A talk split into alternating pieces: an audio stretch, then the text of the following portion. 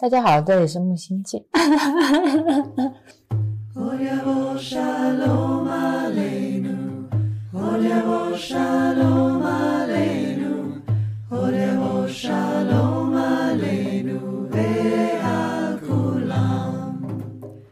今天有开头，今天有开头吗？我不知道。你说大家好，这里是木星记，要不要有开头啊？哎，今天可以有开头哦、今天是创业手记，今天是我们的人生手记。人生手记啊，很少我说今天是创业手记，你会站出来说不，不是，为什么？因为我觉得创业是一个阶段，其实我们现在已经过了那个创业期了。这我蛮有兴趣的。什么时候我们是在创业期？创业期对我来说，就是我们刚开始的那可能六个月到八个月的时候。嗯、虽然我们对于产品啊、店铺啊这些平台，我们开始讨论怎么样去运行它跟运作它，那个时候是一个确定的过程。再到中间，我们开始修行之后，我们合并了，我们把自己跟木星记合在了一起，很长一段时间。我们会说，我们就是木星机，木星机就是我们，包括现在也是这样子的。再到现在，当你再说起创业的时候，我会跟你说，不，在我心里我已经过了那个阶段了，所以创业手记在我们播客里面记中了。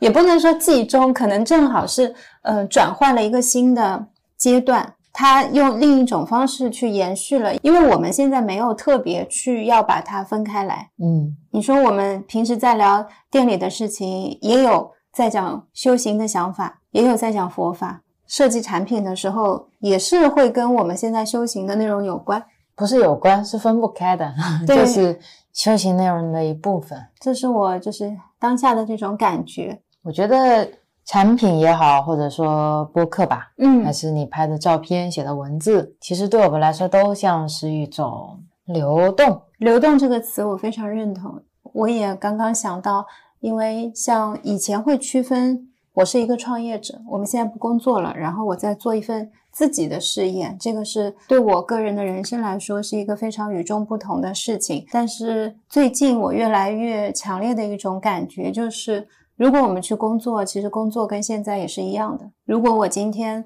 在经营着木星记，那木星记其实跟工作也是一样的。如果我们去工作，我们还是会做早上的功课、晚上的功课，只是中间一段时间可能做的事情它会有所不同，但是我们的心是一样的。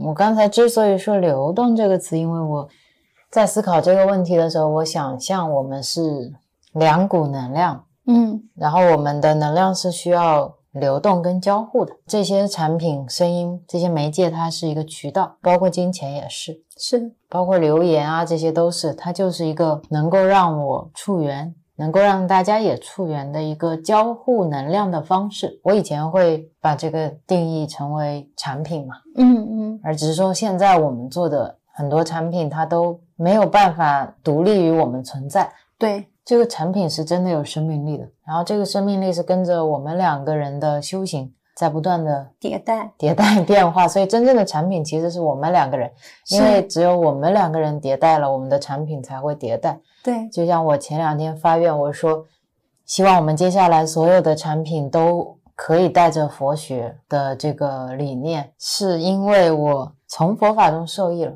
很珍惜每一个产品到达木友们手上的那个缘分。是的，然后是的，他们如果接触到这个产品，有可能借由这个产品也接触到了佛法，有可能对它产生注意。这个我觉得是很重要的一点。也是现在的一种变化，自然而然的一种流动中的一种变化。我们为什么要录这期播客啊？我觉得它是我们创业手机的一个涅槃，那要飞出一只凤凰。还是一只鸡。第一呢，是因为之前我们有说过，想要录一期产品的播客，用声音的方式来跟大家分享产品。对，因为这里面有个私心，是因为经常我是那个客服，我要被问到，哎呀，这个洗头皂跟洗护皂有什么不一样啦，巴拉巴拉的问题，然后就觉着回答起来挺辛苦的。然后我们之前的 Q&A，之前发的手工皂、手工蜡烛的公众号文章，它是时刻在变化的。就算我今天重新发了一封，可能明天也就变了，所以还蛮难用文字的形式很好的去呈现我们可能会存在的流动性。觉得用声音可以更啰嗦的把这些事情讲清楚。没错，这一期同时也是一个即兴的产品手册。这就是第二点我想说的，为什么我们要用即兴的形式，而不是一二三四五六七的形式？我比较擅长即兴，这里我也有个私心的。嗯一方面呢是不想拖延太久，嗯，因为我们如果系统化的去聊，我看你已经开始想要把一些护肤的知识理念全部都带进来，这样呢，一是复杂化，二是当然有好处，它会更结构化，可能知识更密集，但是它会少一点我想要的那种温度。嗯。这个温度来自于我想说的，我的私心是想要它变得更加的随机性，我想要它变得更加不一定不一定。我希望今天我们聊的这个它的涅槃，它的重生，不是我们用纸规划好它会变成什么样，然后告诉大家，而是今天我们两个人坐下来聊的时候讨论它会变成什么样，嗯即刻从我们自己的心里面挖掘出来它会是什么样子的。是就是此刻现在在聊的，我们也不知道接下来会聊成什么样。这个阶段的我们对产品未来的构想是怎么样？今天嗯就像我们两个人的一次 meeting，meeting 很少用这个词，嗯然后大家延迟收听这个 meeting，是嗯，这种感觉吧。哦，很喜欢这个想法。对，这就是我们对自己未来产品走向的一个会议。嗯，特别好。然后我们两个都没有提前做任何的准备，但是我们也每天都在准备。是是，这就是最 tricky 的地方。先从第一个问题开始吧。你怎么会有问题啊？刚想的呀，啊那你说吧。你现在我现在不知道想问你什么了，突然，这就是 进行聊天会有的 bug。你现在是怎么看待我们跟产品之间的关系的？你这像一个创业采访，嗯，我们跟产品之间的关系。我记得我们在比较早期的中期的一个创业手机里面有聊过，当时我们在地下车库说起，你说其实品牌就像我们的孩子，我说品牌是我们的朋友，它是跟我们并行前行的。那个应该是好久之前了吧，有七八个月之前可能发生的事情，所以再到今天，那你是怎么样来看待我们跟产品跟品牌之间的关系的？我此刻的想法就是这样的哦，拿修行做类比，就像一开始我们觉得自己有个内在小孩，然后你想去把这个内在小孩疗愈好，让他长大，这是一开始我对品牌的理解，我是可以控制他的。那我像个大人一样的，我去疗愈他，去治愈他，这是我的品牌。等到你跟我说那个阶段，我觉得，哎，你说的有道理，是那个内在小孩长大了，他跟我一样大，我们俩像朋友一样可以商量这些事情，可以去一起看未来怎么样去走，甚至于他有可能会反过来给我一些鼓励跟成长。嗯这是上一次我们在聊到这个话题的时候的感受。那你今天问我的感受呢？就脑子里面马上跳出来的就是没有另一个我了，那还只剩我这一个我，没有那个内在小孩，也没有一个需要分化出来的我，嗯，没有这个必要性了，好像已经融合成一个人。我在做什么，他就在做什么，所以也没有他了。这种感觉是不是说的有点抽象？没有，很巧的是，我的想法跟你最终的想法是一样的，只是表达方式会不一样。那你展现一下你的表达。我觉得一开始的时候想要有一个品牌，然后那个时候像是你想创造一个影子，就是嗯这个影子是由你的投射，投射在那里，它跟你很像，你会希望用你的想法去影响它，它要越来越像你，越来越像你。但是呢，在这个过程当中，我们走着走着，有一天发现跟它的关系变化了，好像这个影子不是我的一个附属品。它跟我是平行的，其实我们是一个平等的关系，并不是我创造了它，我们是一个相互往前走的这样的一种关系。再到刚才的时候，我的感觉就是有一束光照过来，我跟这个影子融合了。它在我这里心里面的感受是一种融合感，看到产品的时候也在看见我，看见我的时候也在看见产品。嗯是这种非常一种强烈的感觉，然后同时我也感受到了自己的一种放下的感觉，放下了什么？不执着于必须要有木星记，一定要有产品。像一开始会觉得自己会有放了很多心力在这个上面，所以会希望它能够长长成你想要长的那种样子，就是你说的掌控感嘛。然后在这个过程当中，一直到可能八个月左右，我都没有想过我有一天是可以很轻松的放下它。八月怀胎。这种轻松的放下它，是因为你前面有一个努力的过程，就是你慢慢看它变化，然后突然可能到这里一卡，说你可能会没有它。在那个时候，我内心没去想过这个问题，那算不算沉没成本？是有一种不舍得、不舍的感觉。但是最近发生的一些事情呢，就会让我重新去思考，就是我可能会没有它。那如果这件事情真的发生了，我的感受是什么？我发现我会变得更愿意接受，然后同时就会更珍惜现在。对这个问题，其实我也蛮想问你的。嗯。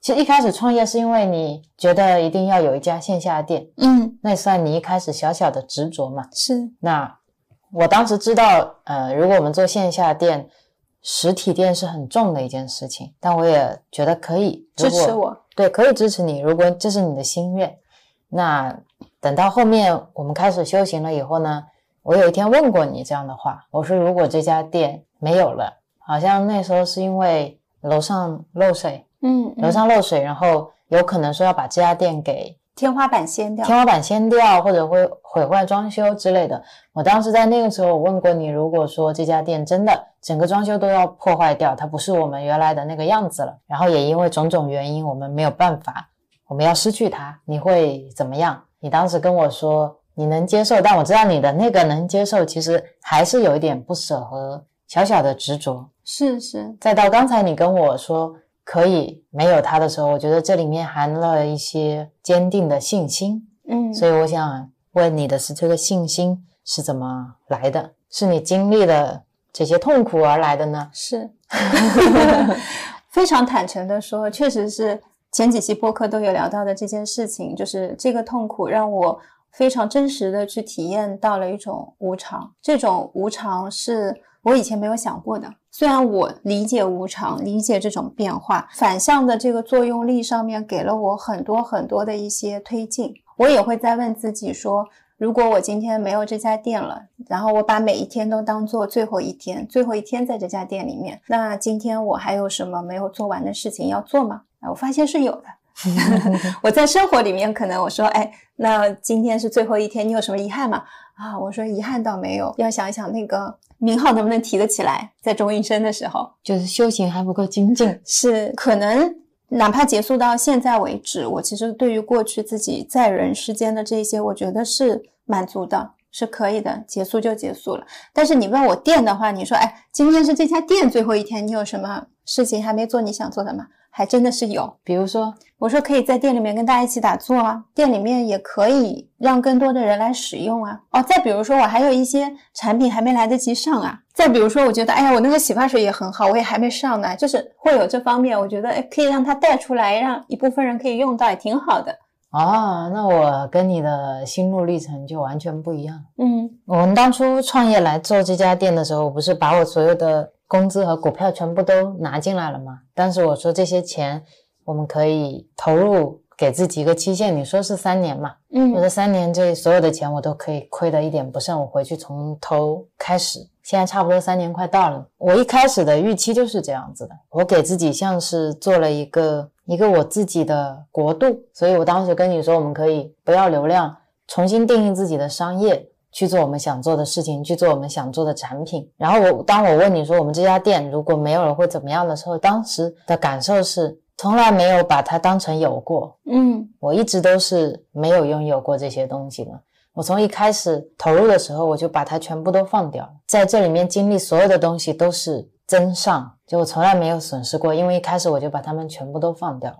在这次创业中是很轻松的，但我不知道的是，你有你一部分的资金压力。因为对我来说，其实我把我所有能给的都给了，我就这么一个人，我是很好养活我自己的。大不了今天我两手空空，重新再来。所以这些东西对我来说都不是很重要。多一个木友，就多一份喜悦。是，今天多一个人用我们的产品，我觉得就多一份快乐。今天多一个人听我们的播客，我都觉得像是。路上捡到钱了那种快乐，嗯，然后再加上我们又有修行，我们又有更多的时间和精力投入在我们自己的生活中，甚至我可以去思考出我以前不会思考的领域和道理和人生的一些意义和目标，再到去经历这些不可思议的事情，去感受到自己内心甚至身体上的一些改变，去活得更健康，活得更自在。我觉得我自己以前已经是一个很自在的人了，然后现在修行之后，我知道了，其实。我那个自在非常的狭隘，我常常跟你说，就算这三年我还在上班，我是不可能得到这些变化的。所以这些东西对我来说是最珍贵的，远远大过于金钱所带来的这种改变。这些都是我非常非常感激的，所以我很感激你带我出来创业，就经历了这些东西。我很感激你刚才跟我分享这一些，我觉得。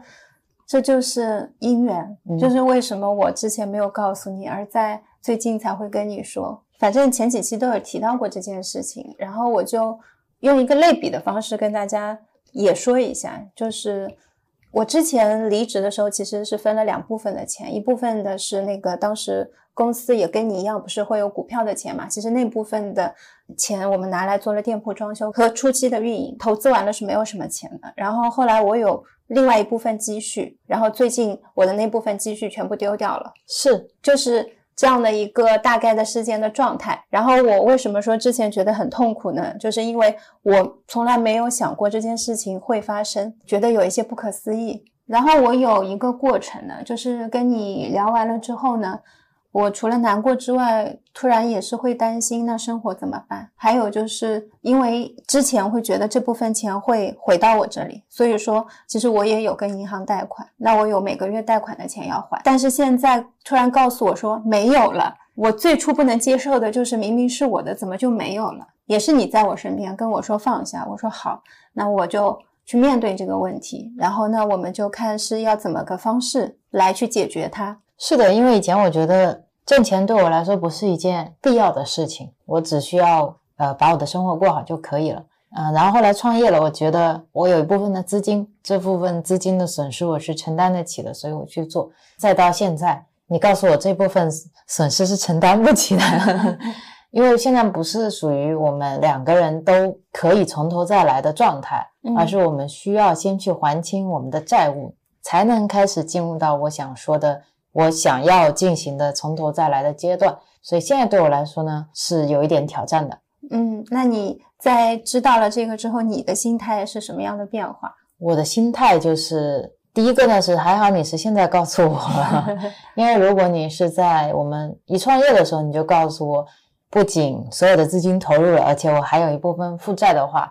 我可能会有更多的心思在考虑如何盈利的事情上，就不大可能会真正走到修行这条路。我觉得应该是很渺茫的这个概率。嗯，我可能更多的是会从产品啊，从如何规模化去生产啊，从如何能够去进行更多的商务渠道扩展来想我们的产品应该怎么做。嗯，所以我们就真正变成一个商业品牌。我觉得这是。必然的，另一个平行时空可能正在发生的事情。嗯，所以在这部分我是特别感激的，也是你说的因缘吧。正因为你没有告诉我，让我有了如此自如和轻松的状态来经历，才能让它变成现在我觉得嗯最像我们的一个品牌。然后第二点，我想说的是，我就特别特别的感谢你，也心疼你，不仅仅是在这方面你自己内心承受的这种心理压力，因为你在。不告诉我这些东西的前提下，你是也要承受你内心的这一层不诚实带来的自责，然后另外还有一部分不确定性带来的焦虑。虽然你觉得这部分钱你是能拿回来的，但你其实并不在你账户上。所以这个东西是有一部分的未知性在那边的，而这个钱对你来说，并不是说我今天失去了也可以，我就当打水漂了，而是这个钱我是需要拿来还清银行的债务的，这是两个性质的。所以我觉得你内心是承担着蛮大一部分的压力跟恐惧感，这样的承担下，你从来没有像我把这部分的情绪。传递给我，也没有把这部分的情绪传递在产品上。因为我作为一个不知道的人，我很快乐啊，我就每天就在那边修行，在那边传递我自己觉得有爱的东西。但你是需要剥离这层情绪之后，你跟我录了一百多期的播客，你跟我做了这么多的产品。然后你每天都是那么开心的给我做这些，去享受我们的生活。所以在这部分爱的背后，其实你的这部分付出，我觉得是很难的一件事。所以从这个层面来说，我觉得你很勇敢，很了不起。别哭哦。然后第三个层面就是如何面对这个事情嘛。在如何面对这个事情上，我觉得第一个我没有负过债，我没有经验；第二个我对我们有信心。所以我觉得以修行中的我们来说，其实这样的事情，第一不会给我们带来太大的情绪影响，我们还是可以很好的，比如说聊这期播客，做我们的产品，修行我们的佛法，并不会因为这些东西而升起贪嗔痴慢疑，不会去埋怨别人，不会去嗔恨别人，不会去。因为这件事情而变得不快乐、不开心，因为这件事情而没有办法好好修行，因为这件事情而陷入无尽的痛苦当中。我觉得在这一点上，我对我们很有信心。嗯，然后第二点就是在于如何挣钱上面，我对我们也很有信心。因为他那天我跟你说，如果对啊，这家店的店租我刚交完嘛，我把我剩下所有的积蓄交在了这个店租后面半年的店租上，然后剩下了一点点钱给我们去泰国玩。所以现在我们两个是属于你的账面上没有钱还亏空，我的账面上没有钱这样的一个状态。如果大家说是这个叫物质层面的低谷期，我们就是在物质层面的最低点，也不一定最低，但是是一个 非常非常低的点了。嗯，现在我们。也算是人生的一个小暗时刻。如果没有修行的话，没有跟你在一起的话，我觉得那是我人生的至暗时刻吧。你的至暗时刻不是在情绪受到了一轮失去的痛苦打击，也是因为这件事情本身它的背后是有人的。我很庆幸的第一件事情是。学佛法，第二件事情是你在我身边，这两件事情其实带给我收获很大的是，你给我的支持是你给了我一种放下的力量，不是说你多有钱，你今天跟我说啊算了不要了，我给你，不是那一种，是你说我也没有 但是呢，我可以支持你放下，对我们一起面对嘛。所以这种力量给我的那一种支持感是不一样，因为我其实背后会担心，如果你也不同意呢，或者说你也有一些压力呢，我怎么办？就是我现在可能压力已经三百了，然后你那边说为什么？怎么会发生这样的事情呢？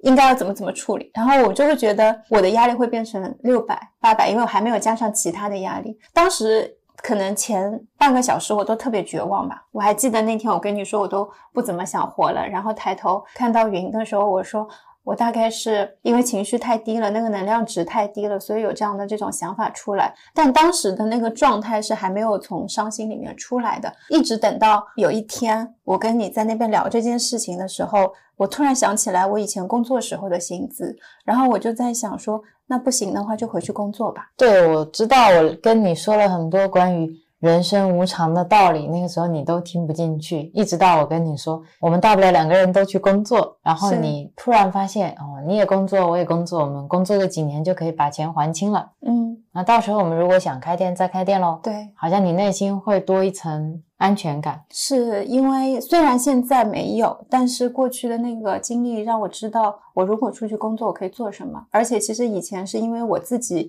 有点偷懒，就是有很多事情我不想做，比如说有更高薪资的工作啊，我觉得啊做管理挺烦的。想要轻轻松松的生活，然后怎么样？就有很多东西其实没有想过，意愿上面觉得会很辛苦，所以不想去做。我想要做现在这个更轻松的工作，哪怕那个薪资比现在高很多，我不想做。但是现在我的想法就又变了，我觉得我现在学了佛法，其实我在不同的职位上，我影响的人他是不一样的。就是一样，在我以前看起来压力很大的工作，我现在再去做，不见得会压力非常大，而且我还可以影响更多的人。是啊，然后那天。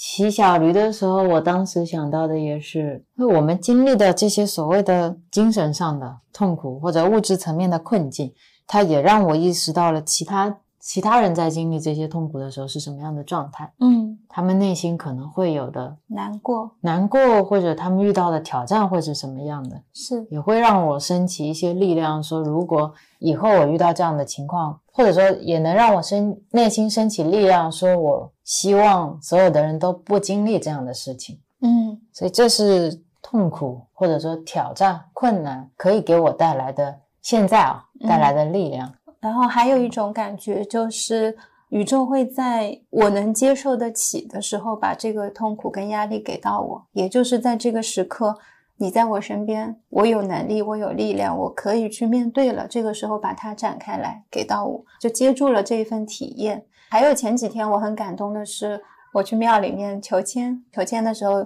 就会去问泰国之星，或者给我修行会有什么样的一些指点。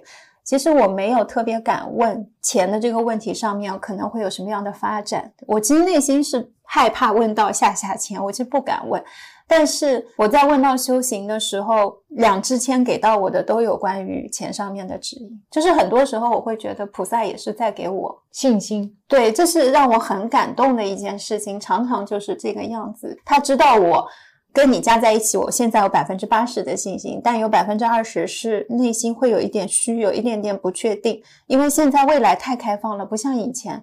像以前的话，我是很确定的。比如说，我今天在工作，我一年年薪是多少钱，我是非常确定的一种感觉。我知道我如何去安排我未来的这个花销就可以了。但是现在是一个完全不确定的状态，你不知道你在这半年你可能收入是多少，你也不知道。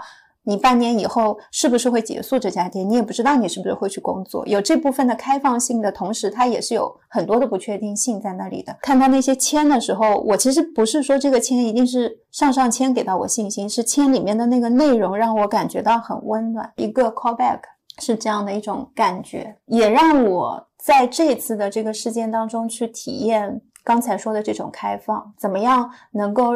不仅仅是说要刻意的去扩大这种积极性，因为像以前我经历这些事情的时候，我会深吸一口气，强迫自己去往积极的方面想，天天想消极的方面，你会没有办法过下去。但是现在对我来说，我会知道怎么样去面对，更好的面对，就是我不要因此而迷路，我要回到我正途上面，我要回到现在的生活里，我本来怎么生活，我现在还怎么生活，只是像。之前跟你讨论的有一些不是生活必须的东西，我们可以不买，然后我们保持自己现在的修行的生活，该干嘛干嘛，然后我们在产品上面该做什么做什么，这就是我们要做的，但并不代表我们不努力。嗯嗯，这个是很重要的一点。我有一个学习哦，我这个学习是如何在你负债的状态下心怀布施。嗯，这是我最近在学习的。我也有哎，我觉得你一直有在做到啊。因为以前我们播客里面也有聊到过，在你知道你负债，我不知道的情况下，去庙里面，包括你去捐助啊，你去做这些事情的时候，你都比我大方诶 我没有负债的情况下，我也还是会有一点舍不得的。比如说今天能捐个两百块钱的，我可能捐个一百块。但是你是属于那种会给到我一些鼓励的，你很舍得给庙里捐钱，我觉得是你那个时候就很勇敢啊。有在做这些布施的心，我每次捐出去就想从菜里省一点下来嘛。我有时候觉得，比如说这一千块钱我捐给庙里面，他今天如果是在塑像或贴金身，这个像给更多去寺庙的人升起信心。那我在生活当中少买一双鞋，少买几件衣服也没有关系啊？衣服都有，鞋子也都有的穿。是啊，但如果说今天我是处于一个负债的状态，我就不会像你这样去思考问题啊。嗯，因为我这些鞋和衣服我本来就不会买，所以它不存在一个我可以扣掉的情况啊。嗯，所以对我来说，所有的东西会变得。我在用金钱去衡量，嗯，当我在用钱去衡量这些东西的时候，我就会迷失，会做不了，会做不下，嗯，所以这个是我为什么感激你到现在才告诉我，而不是在一开始创业的时候告诉我，给了我一个啊发芽的基础，奠定了我一个修行的基础，要不然这个基础是很动荡的。那现在有了这个菩提心啊，有了这个出离心之后，你让我再来面对这个问题，重新审视那。我今天在负债的情况下，我还可以布施吗？我能布施什么？嗯，我就会有了新的理解，而且这个是正在经历中。是是，其实负债没有那么可怕，贫穷没有那么可怕，但这也是说我现在还不到那种吃不饱穿不暖的那个状态啊。我是在我们基础生活还还还能够运行的这样的状态下啊，来理解这件事情，就是。在我有限的能力范围内，即使我的资金现在是负债的情况，但我可以尽我所能的去布施给别人欢喜。然后这个欢喜有时候他会要一些现金的支持，有时候他也会需要一些精神力量层面的支持。只要在我现在可以复合的范围内，我都会去做。是我也是这个样子，就在锻炼这项技能。我觉得就像我们平常在打包的时候吧，嗯我不会因为啊今天我负债了我要还钱，所以我不会给他多送一个小礼物。嗯即使今天我们觉得啊有点想送，或者说今天哦那就把顺丰快递改成中通，改成韵达，对，或者说把原料改的差一点，把售价提得高一点，我们还从来没有在这方面去去思考过问题。我觉得这也是一种对我们修行的考验啊。就你是不是真正的在想要利他？你是不是真正的想要给别人欢喜？你是不是真正的想要如法的做这些事情？刚才突然意识到，让我这一次能这么快的从痛苦当中结束，回归到生活，然后去面对、去负起责任，还有一个很重要的点是你刚才说的利他，它真的是有一股超大的力量，怎么说？会大到你在工作当中就是全然的投入啊，你在做产品的时候是全然的投入，会珍惜我每一刻我跟产品的交互，因为这些就是会到大家手中的。对啊，所以我在说你的那一份勇敢，或者说你的那一份努力的时候，我觉得很多时候，当你在呃做饭的时候，你就是很认真的在做饭；嗯当你在唱诵的时候，你跟我很认真在唱诵；我们在念咒的时候，很认真的在念咒；看书的时候，很用心的看书；排版公众号，很用心的排版公众号；嗯做产品很用心的做产品，跟朋友出去玩很用心的跟朋友出去玩。等你把这些时间都完全全身心的投入的时候，你其实一天没有什么时间可以拿来烦恼负债这件事，这是第一点。所以你每一个当下，你都活在那个当下。然后第二点，我觉得是你没有把这份，第二点是什么来着？会还是在这件事情当中会有感恩心的，我还蛮感激我在现在这个年纪经历了这件事情。嗯，这是你那天也回馈到我的，你说你很羡慕我，有时候我在经历一些痛苦的时候，我知道那个痛苦跟难处是哪里，我好像有跌倒了再爬起来的那个过程，不是听别人说的，今天跌倒了啊，脚膝盖摔伤了，豁了多大的一个口子，去哪个医院看的？我是真的自己去摔了一跤，豁了一个超级大的口子，然后站起来了。今天就你摔了一个跤，然后我去扶你起来，你说你还没到时候还不能起来，然后我说那我就陪你一起趴在这里，就是这样的一个状态嘛。对，所以因为你，我也能经历一下什么是趴在那里，怎么换一个角度看待这个世界。是的，也是这种两个人同时都转换了看待世界的那个角度，才会让我意识到处于痛苦当中是特别不舒服的，才会很快出来嘛。如果我跟你有任何一个人非常擅长处于痛苦当中的话，很快两个人都会沦在焦虑跟痛苦当中，没有办法。可能我跟你每天睡醒眼睛一睁都还是那个状态，站在事情之外去看，就是这个状态对于事情本身它没有太大的帮助。对，这就是我刚才想不起来的第二点。那你展开说说。每天如果恐惧、焦虑于我有负债，它没有办法对你今天做的所有的事情，去做产品也好，去录播课也好，去做饭也好，出去玩也好，带来任何的注意，没有任何的帮助，反而是会分散你的注意力，多一层焦虑、恐惧蔓延在你心里面。是的，是的，这也是我们上一期播客说的，这个东西是，如果我们把负债当成是一个果，你在受，但你可以选择你怎么面对这个果，以及你现在要种下什么因。你现在如果说我在担心、焦虑，哎呀，我负债了怎么办啊？我觉得我对不起 Real，然后你没有办法跟 Real 很好的沟通聊天，嗯你心里面会怀着一份愧疚、自责。做产品的时候，你会想着，哎呀，这个产品如果能多卖一点就好了。是而不是在想着大家如果收到这个产品以后会不会开心啊？我怎么去更好的去实现这个产品的话，所有的东西都会形成一个反作用力，而这个反作用力就是你此刻继续种下的因，是，未来就会结出还是不好的果。对，所以你是一个模范，role model 就是你这个样子的。我如何在承担一个不好的果的同时，能够种下一个善因？嗯，所以这一点是我不得不夸赞你一下，随喜赞叹你。谢谢，我也很开心的，就是我没有最终又种下了一个嗔恨心跟怨恨心。其实恨的力量是很大的，这个力量大到会吞噬你自己。也就像前面我们在说的，焦虑、自责，其实没有办法让自己更好的去前行，但并不代表我不负责。这个就是对我来说是不矛盾的一件事情，不需要用情绪折磨来对待自己。之后说我现在正在对这件事情负责，这就是我必须要经历的痛苦。那个情绪来了，我们去体验了、经历了、想通了，就走出来了，不用一直回去，一直回去。包括我今天聊到这个事情，我前面稍微掉了一下眼泪，是因为。如果在说我很勇敢的时候，我觉得很感动，就是为自己的这一份勇敢感动啊，不是为负债表示勇敢感动，这不是的，这是我以前没有很好的能够去处理跟金钱之间的关系。也是代表我过去的我跟自己之间的关系当中是有一个很大的 gap 的，但我对未来的自己很有信心，是因为我现在知道，就像我们跟木星记、跟这个品牌、跟这个产品一样，跟你一样，我们其实是一个融合的关系。所以我知道未来我有钱也好，我没钱也好，我会善待金钱，我会善待我自己，我会善待产品，善待身边的人。不管今天这个东西是我做的也好，不是我做的也好，我们都会充满感恩心去做。然后第二个就是。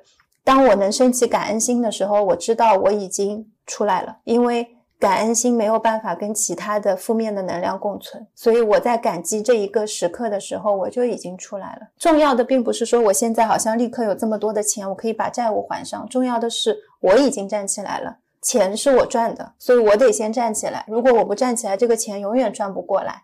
还有一个幸运的事情，就是在这个之前，我看了很多因果的书，所以其实一定程度上面让我在了解，或许今天发生的这件事情，确实也是我过去种下的一个因。那我现在要结什么样的果？像你说的，那是我现在的选择。所以我现在在选择一个我未来可以种下去的因，那以后就会结出这个果，不管是在这辈子也好，下辈子也好，这就是现在。我的一种选择，嗯，那是自由的，因为我能接受最坏的结果，我也能放开这个结果。对啊，所以今天这一期播客，你能够直接讨论这件事情，我觉得你也是非常有勇气的，我也随喜赞叹你。对，大家不要有压力，大家能有什么压力？呃，我觉得生活有很多种过法。对我跟你来说特别好的，就是我们本身生活成本就不高。如果用现代一点的话来说，物欲本来就不高，吃饭都花不了一千块钱，因为都是自己在做的东西。其实我们最大的花不了一千块钱是什么意思啊？我们吃饭一个月可能才几百块，这么便宜啊？啊，你不知道，我没有概念。所以我们其实主要的钱就是两头的房租跟你的负债。对，是这样子的。嗯，所以我想过了。嗯。等我们从泰国禅修回来啊，这个有意思的是，如果你之前告诉我你负债了，我可能泰国都不会去。对，我觉得一切因缘巧合也是巧合在这里。然后，因为我们手头上现在资金不是很够，本来担心去泰国办签证的话，他会需要你有一个固定资金，就是要存到银行账户里面，要有一个。存款的证明好像我忘了，一个人是一万块还是几千块？当时看的，后来突然有消息说泰国会免签，免签的日期就会在我们出行的那段时间会生效。我们俩也就是在那边等，一直到这两天才开始公布，真的免签了，也就意味着。我们俩不需要再筹这部分的一个钱钱，好像就是又轻松了一点。嗯，再想到去泰国又正巧这次是两段禅修，其实禅修当中他们是包食宿的，也稍微再轻松一点。是好多好多东西集结在一起的时候，就发现真的都是巧的刚刚好，真的是恰到好处。所以我要学习你，我要把这一份忧虑把它。滚成一个善因种下来，带着一颗干净的心去泰国去禅修，嗯，而不是带着一个忧虑的心去说，哎呀，泰国禅修回来以后要面对好多事情，而是我要轻轻松松的去，轻轻松松的回来。是我最大的疗愈在于那一天跟你讲完这件事情，这件事情我在想象当中跟你可能有说了。不知道多少次了，但每一次我都没有说出口，一直到那天晚上说出来了之后，我内心的那一种轻松感，好像比还清钱还要轻松。所以那天你才说那杯酒是药，是那么高度数的一杯酒，喝下去一点都没有酒精过敏，因为我酒精有点过敏嘛。再低度数，可能十几度的酒，我喝了都会起斑的。那天没有，真的跟药一样，而且还没喝完，很神奇的事情。是啊，谢谢你告诉我。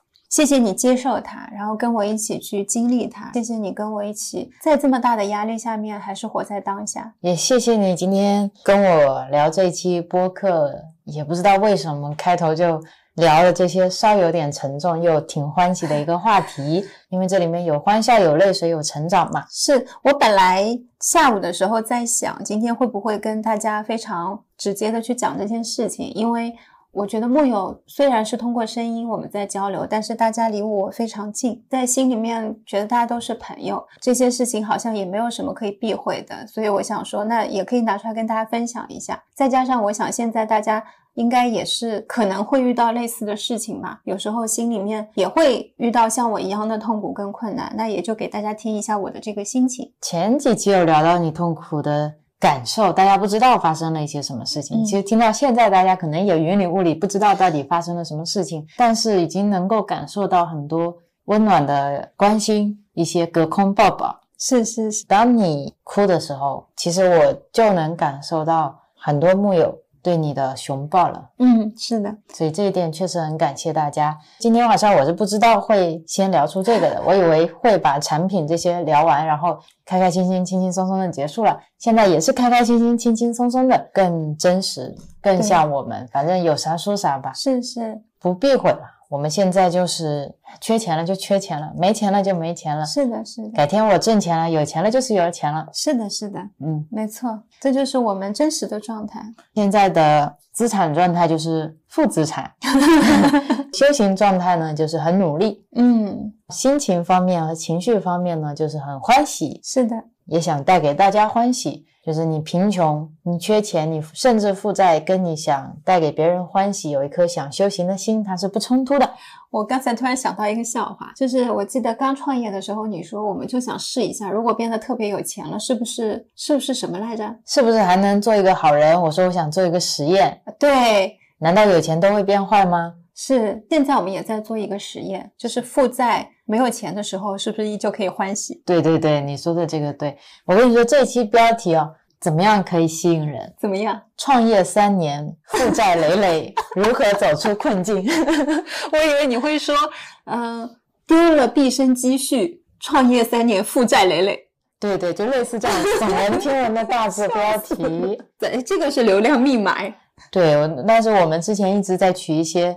不是很吸引人的标题，这是我们的风格。每次我们拍案叫绝的标题都不是流量密码，但这不重要，因为我们这种不是流量密码的标题，留下了这么多跟我们一起成长的木友。是的。所以今天这期播客可以开始了吗？可以了。这一期播客前面就带出了一个天大的秘密，感谢大家的收听，因为这将是我人生的至暗时刻，也是辉煌时刻。大家正在观看层的人生至暗时刻，也就是在这个月大概前几周经历的事情，最多两周吧。是啊，有听我们播客的都知道，有你掉眼泪的时刻，嗯，有你现在自白的时刻，嗯，到我就是呃进入走出来，然后到现在欢喜，大概也就三期播客吧。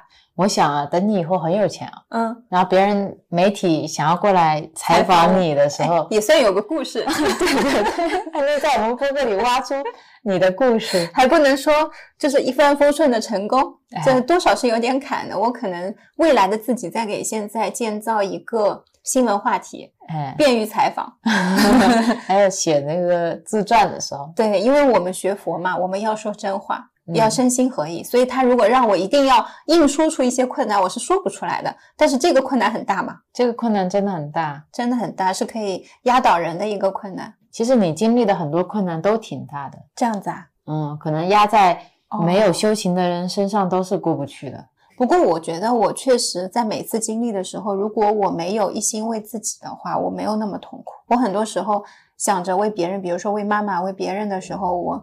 感受不到那种焦虑、难过，我只想自己是一个太阳能的向日葵，每天要摇摆摇摆，就像植物大战僵尸一样。因为你要是不吸收阳光，你就产不出那个向日葵上的小点，其他的植物就没得浇水什么的。我就会觉得我每天都要那样，好像有了那个信念，你没有到透支的那一刻，体力不支要晕倒的时候，你就觉得还可以。然后现在有了佛法，像是一个。高强充电宝，有了佛法之后呢，它像是不需要外部动力的，不需要等风等太阳，因为向日葵要等太阳来了，你才能产出那个太阳能的光嘛。然后你现在是不需要的，你自己是一个自，这叫什么？自发热，哎，自发热的，不用接电，你只要活着，你在呼吸，你就有那个能量会给到自己，找到了内在的太阳。而且这个，因为你不依附于外面的东西，所以你会变得更稳定。整一个系统会更坚固，坚固，你不容易崩塌，不容易透支。以前透支是因为我本身是没电的，我要靠靠外部的东西充电，外部的东西没有了，今天没太阳了，就跟我们流水摆件的充电宝，这个叫攀附外援，需要依靠。会宕机，所以如果在那个时候有一个大的人生至暗时刻，一下子力量全部都会卸掉。力量卸掉了之后，会让自己对这个世界、对很多的事情失去信心。其实最难的就是找回信心。是啊，所以那天在杭州那天晚上，我去找你的时候，你哭着跟我说，你刚才都不想活了，蛮罕见的。就是如果今天不是一个修行版的你。换作是两年前的你，你可能就真的一刻想不开就结束了。嗯，蛮有可能的，而且会用一种特别充满了怨恨、充满了嗔恨的方式来结束自己的生命。因为那个时候脑袋里面是没有其他的新的想法的，你会被那种所有痛苦拉扯的情绪包围了之后，你觉得没办法，就是你觉得世界都塌了，执念很深。会像有一个黑色的罩子，整一个把你头闷起来，然后你就觉得呼吸都呼吸不了。这个世界怎么会变成这个样子的？我前一秒的世界还是好好的，现在怎么会变得那么那么的黑暗？那我活着干什么？你那一刻就突然觉得我没有必要活在这个世界上。但是也就是那一刻，对啊，你有很强的觉照力，至少能把你自己拔出来嘛。我马上会觉得我刚才的想法是迷了心窍，我会知道我是被。另一部分的力量拉住了，他们就是要告诉我，现在你遇到了一个很痛苦的事情，你接受不了，确实没办法，因为他们没办法，其实他们也努力了，告诉你就是没办法，正常，因为我有我的办法，我只要一抬头看着云，我就知道我有办法，回头去想想，不就是没有钱了嘛，那就从头再来呗，不就是欠了钱嘛，然后后来想想。那就大不了结束我们这边的店去工作咯，大不了再过几年再有存款嘛，是吧？以我跟你的能力，怎么样嘛，也都能还掉的。我记得印象很深的是，你还跟我说，你说你记不记得？你问我，你说你记不记得？嗯，前几年你朋友全部都没有的时候。跟一年以后的你，你说两个感觉是什么样的？我就突然想起了那个时候的我，站在那个大桥上面抱着你哭的那个我，确实很像那天晚上也抱着你哭的那个我。只是前一次的那个事情让我觉得孤单、孤独，还不是一种一无所有的感觉。第二次。所有的积蓄都没有的时候，让我觉得是一种一无所有的感觉。我指的是在物质层面一无所有，但不是在爱的层面一无所有。爱的层面的这部分拥有，唤起了我的那个觉知，告诉我说：“醒一醒，你只是没有钱，你只是没有钱了而已，那就是回来就好了。”那天在上一期播客，我记得还分享我不一样的感觉，就是我没有等你是为了依靠你，我等你是来告诉你这个消息。然后让你带我离开这里，我们去到下一个地方，或者是回到民宿，因为我知道这边的事情都已经结束了嘛，就是这样子而已。但以前的我可能没有办法自己站起来，这是一个很大的这种差别感。所以这件事情呢，大概就是这个样子了。有两句话很适合总结我们聊到的对困境的感受，嗯，两句都是出自祭天菩萨的《入菩萨行》。第一句是：若是尚可救，云何不欢喜？若已不济事。忧恼有何益？嗯，翻译过来就是说，如果问题能够解决，就没有理由感到不快乐；如果问题不能解决，那么不高兴又有什么用？是，我觉得这个是从情绪层面在理解困境，其实它只是一个想法，嗯，它只是一个观点。是，然后在《入菩萨行论》里面还有一处说。因受苦而困恼，使人消除傲慢，对轮回众生起悲心。嗯，我觉得这个也很对应我现在的感受，就是如何通过这个苦去感受同体大苦。对啊，好像在经历过困境或处于困境当中，有能力能稍微往外走一点的时候，看到这些话会特别有感触。嗯，然后如果说没有能力的时候，其实这些话是起不了任何作用的。当你现在。情绪和痛苦里面没有其他人，没有办法升起菩提心或者利他心的时候，这些话是没有办法流进来的。是是是，那怎么办呢？我觉得也只有只有在平常的时候修。对，在平常的时候一定要足够升起这些心，时时升起这些心。当我们遇到困境，或者说我们以前习气觉得是困境的状态的时候。你能够有那个转念的力量去拉自己一把，是。那我们就进入到下一个部分有下一个部分，突然有的下一个部分，我们来聊一下我们和产品。嗯，觉得很开心的是，我现在做产品的同时，我有在学佛，然后我有每天做功课。我们功课也发生了变化，一开始只是冥想，后来开始学唱诵，在后面现在我们会诵经，会做大礼拜，会做忏悔，也包括现在是竞速。觉得。无论是从饮食、思想，一直到我每天做的行为，再到我流出的这些产品，它是非常一体化的，它是不分离的。再到在之前，我们一开始修行的时候，在练心口合一，就是我想什么我说什么，然后我在锻炼我自己，能够把内心的想法毫无保留的真实的表达出来，一直走到今天，让我觉得这一段创业的经历是一个自我蜕变的过程。就是我放掉了很多过去我的一些束缚，我的一些厚重的包裹。虽然过程当中也经历了困难，包括最近的这个很大的困难，但是我的心是轻松的，会变得更有自信、更根系。然后这个东西就会反映在我的产品上。当我开始做的时候，我就会知道它会是什么样，因为我做的心情，我做的那个念，它决定了它会变成一款什么样的产品。对，你在做的时候，你和你的心念就是那个因。嗯，只要这个因种的是好的产品，就一定会有那样的果。是，然后在这样的想法下面做所有的东西是非常的简单的。这难道就是传说中的在因地上修？没错，就是这个，这会非常非常轻松。你不必去想说这款产品做出来之后市面上有多少人会接受，他们会不会喜欢天竺葵的味道？有很多人是从来没有。没有闻过天竺葵的，那他如果一直在闻的是天竺葵香精的味道，今天真的闻到精油的味道，会不会不接受、不适应？没有，现在通通会放掉。我其实，在设计一款产品的时候，我更多的会想，我想。表达的产品的能量状态是什么？其实木友他们买我们的产品，不需要知道这款产品一定是包含了什么样的能量，我们从来没有在页面上去讲过。但是我会有一种感觉，我想让他能够有一种怎么样的能量性格。然后，比如说，有时候天竺葵精油给我一种平衡的感觉，我就会想在设计的时候，这款产品是平衡的，大家在用的时候能够感受到一种中立的状态。这个是可能从气味上会表现出来，有时候会从植物的一些性格上去表现出来，然后有时候可能是我持的一些咒，所以我所有的想法，我的工具变得越来越多。在最早的时候，我只有精油，只有芳疗一些工具，那个工具能够支撑我在肉体层面，在形形的部分，形状的形，在形的部分去支撑我怎么样去帮助大家。然后我也有专业的学习，所以在那个时候，我有一部分的自信来自于我去学过，我有考过，我有被认证过，成绩还不错。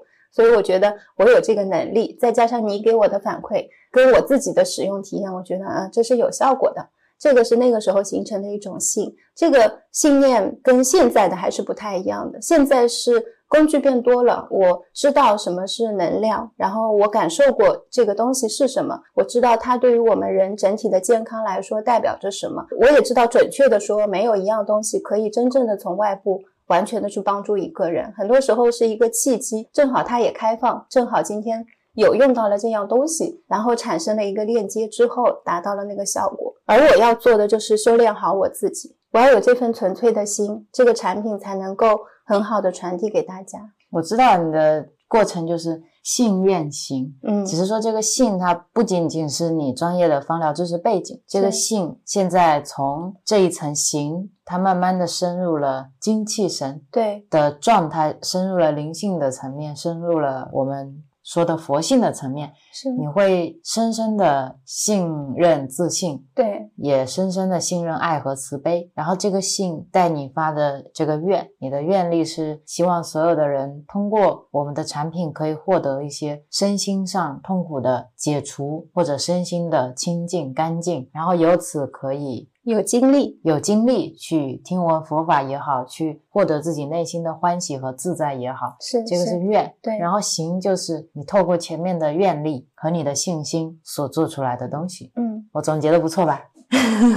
总结太棒了。所以我觉得，如果今天真的有人问我，我们的产品有什么与众不同的地方，其实我们的产品就跟我们每一个人是一模一样的。它是一个有血有肉的，它是一个活的产品，就像我前面说我们的皮肤一样，它有它自己的生命力。对啊，所以我现在有一个问题，嗯你记得我们刚创业的时候，其实不止我们两个人嘛，嗯本来还有两个其他的朋友要一起参与的。当时你说他们问了你一个问题，嗯，那时候我不在，对，他们问你说，那你做的手工皂跟其他淘宝上买的其他人做的手工皂有什么不一样？嗯你说你当时不知道怎么回答，是，然后你现在就透过刚刚的回答，其实你已经嗯不是当初那个你自己了。对。当时我的感觉是有有一种不被认可感，但是我能力不足，所以我没有办法去真的很好的去表达我内心的想法。我不是内心没有想法，我有的。但是在那个现场的压力状态下面，我会考虑到我说这个别人是不是认同？他们好像现在不这么认同我现在的这个观点，我的这样产品，我会陷在这个情绪里面，而导致我没有办法跟他们自如的去沟通，说为什么手工皂跟其他的皂它是不一样的。但他们的当时的一个角度是会说，如果你连我们的疑惑都没有办法解答，那未来遇到其他的人又该如何去解答他们的这个疑惑？所以你说当时很希望我在现场，对因为你觉得我在面对这些问题的时候，我有那个坚定的信念。嗯，对啊，因为你刚刚提到了之前的两个合伙人，其实我突然想到，在我们之前在聊起这个创业初期的时候，嗯，对于他们两个人的离开，对我来说当时是一种轻松感，因为我觉得可能好像我跟你一起合作，在那个时候觉得会更舒服，但是我。嗯，最近一段时间，其实对他们是会有升起感恩心的。我觉得，不管是事情的大小，他们有参与了一家店构建的这一个过程。其实每个人在过程当中都有这份付出。我之前也有当面的去感谢其中的一个朋友，所以我觉得现在的我在看到这些事情的时候，在心境上会更松脱一些，也不会再介意说他们有没有认同我的这一份感谢。我之前是会执着于说他没有认同我的感谢，其实我要升起这个感谢心，我已经花了很大努力了。但是我最近经历了这件事情之后，就觉得我还能感谢他们，不是说我有多么的了不起，而是我为我自己的这份。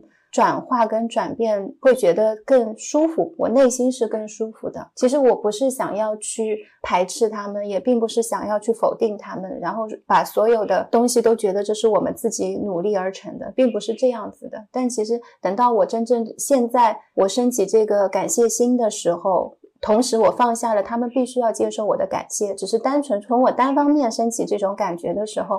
是一种很自在、舒服、清透的感觉，嗯，这是一种转化。随喜你的转化，谢谢。我记得一开始你做产品的时候，总是你做出一款产品需要我的文案支持，对。但是现在不一样了，我觉得第一次特别坚定是你在做那五款喷雾的时候，嗯，你突然就跟我说这瓶啊叫乐，这瓶叫绝，这瓶叫舞，这瓶叫圆，这瓶叫静，而且你跟我说乐要用繁体的。你当时的那种坚定呢，是第一次我从你身上看到了你对这些产品的链接感，嗯，然后你的这种坚定，其实它会反过来影响我对产品的信心，也会透露在产品里传达给我们的木友是一样的。然后包括现在你每一次做皂，好像你跟他们的沟通交流越来越多了，你就自然而然的你知道他们想要表达什么，你会告诉我说这个皂是重启，嗯，对，啊，这个皂是净化。是，那这款预言代表着是什么样的感觉？你觉得它带出来的是什么样的能量？那这些东西自然而然的，他们不需要你努力，因为你时时刻刻在跟他们链接，就好像一个朋友，经常你跟他聊天，你跟他一起出去玩，你跟他一起逛街，做任何的事情，你自然知道他心里在想什么，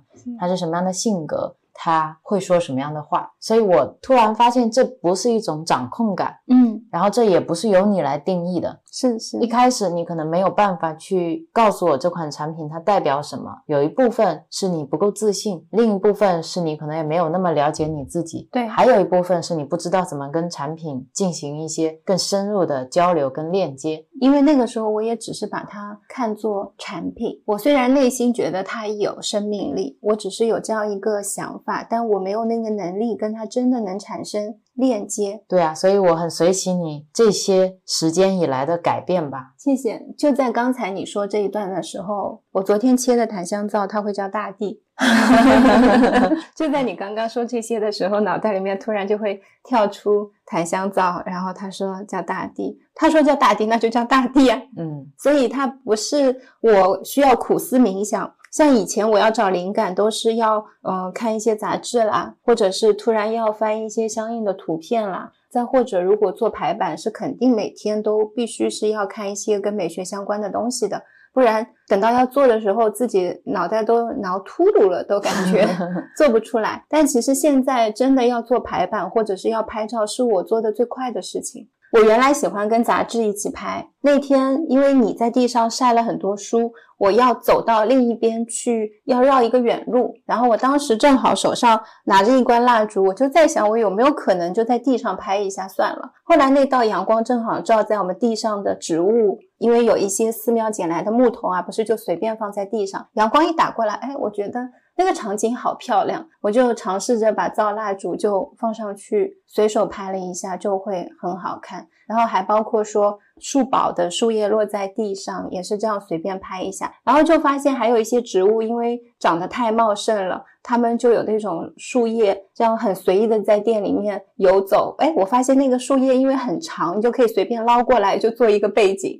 所以他们好像所有的东西都是在那一刻可以跟照，然后可以跟这个照片一起记录下那一个时刻。所以我以前说拍照最让我释放的感觉，就是我其实不需要去构图，我只是在做一个记录。这个时候有什么样的光，我就拍什么样的光。然后有什么样的场景，它需要，比如说木板说，你把灶放这儿吧，我拍一下，我放上去了，一拍就是我想要的那种很漂亮的感觉。但这种感觉永远在变化，已经不能单纯的用漂亮或者美丽或者我觉得很有艺术感去定义。但是那一个时刻，每次都能打动我。就像我前阵子又翻了去年拍的一些照片。我很喜欢光影嘛，所以每一次如果有阳光来的时候，正好又有植物，我就很喜欢那个植物打在背板上，正好拍蜡烛拍照。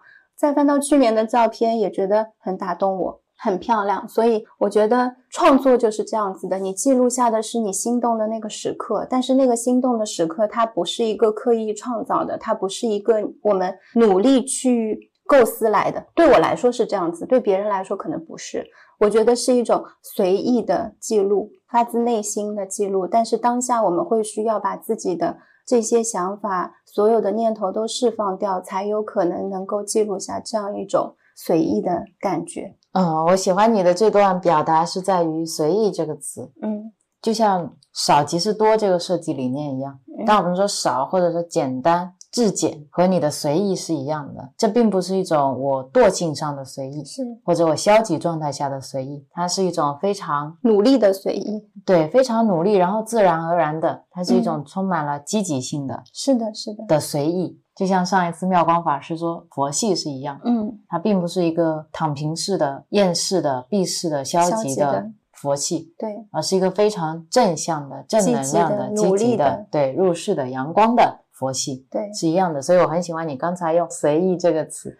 对我以前会觉得经验是一件很重要的事情。这种感觉会跟过去的工作链接在一起，总是会想说，我在一个岗位上面做的时间越久，经验值越高，我的工作技能就会越熟练。到现在为止，我觉得这个观点是没错的。但是其实我有融进了一个新的东西。当我每一次不断重复在做这一样东西的时候，我是不是有可能每一次都把它当成是一个全新的开始？我是不是有可能在我每天都做同样的事情的状态下面，我能够保持那一份？空，那个空其实是我愿意舍掉我的一些执着，舍掉我的一些期望，舍掉我认为它应该是什么样子的那个状态，以这样的这种空的状态，每天去面对我的生活，去迎接这些喜悦，而不期待一定是有好事要发生，一定说遇到坏事就是不好。如果来了，其实像我们之前聊的，就说。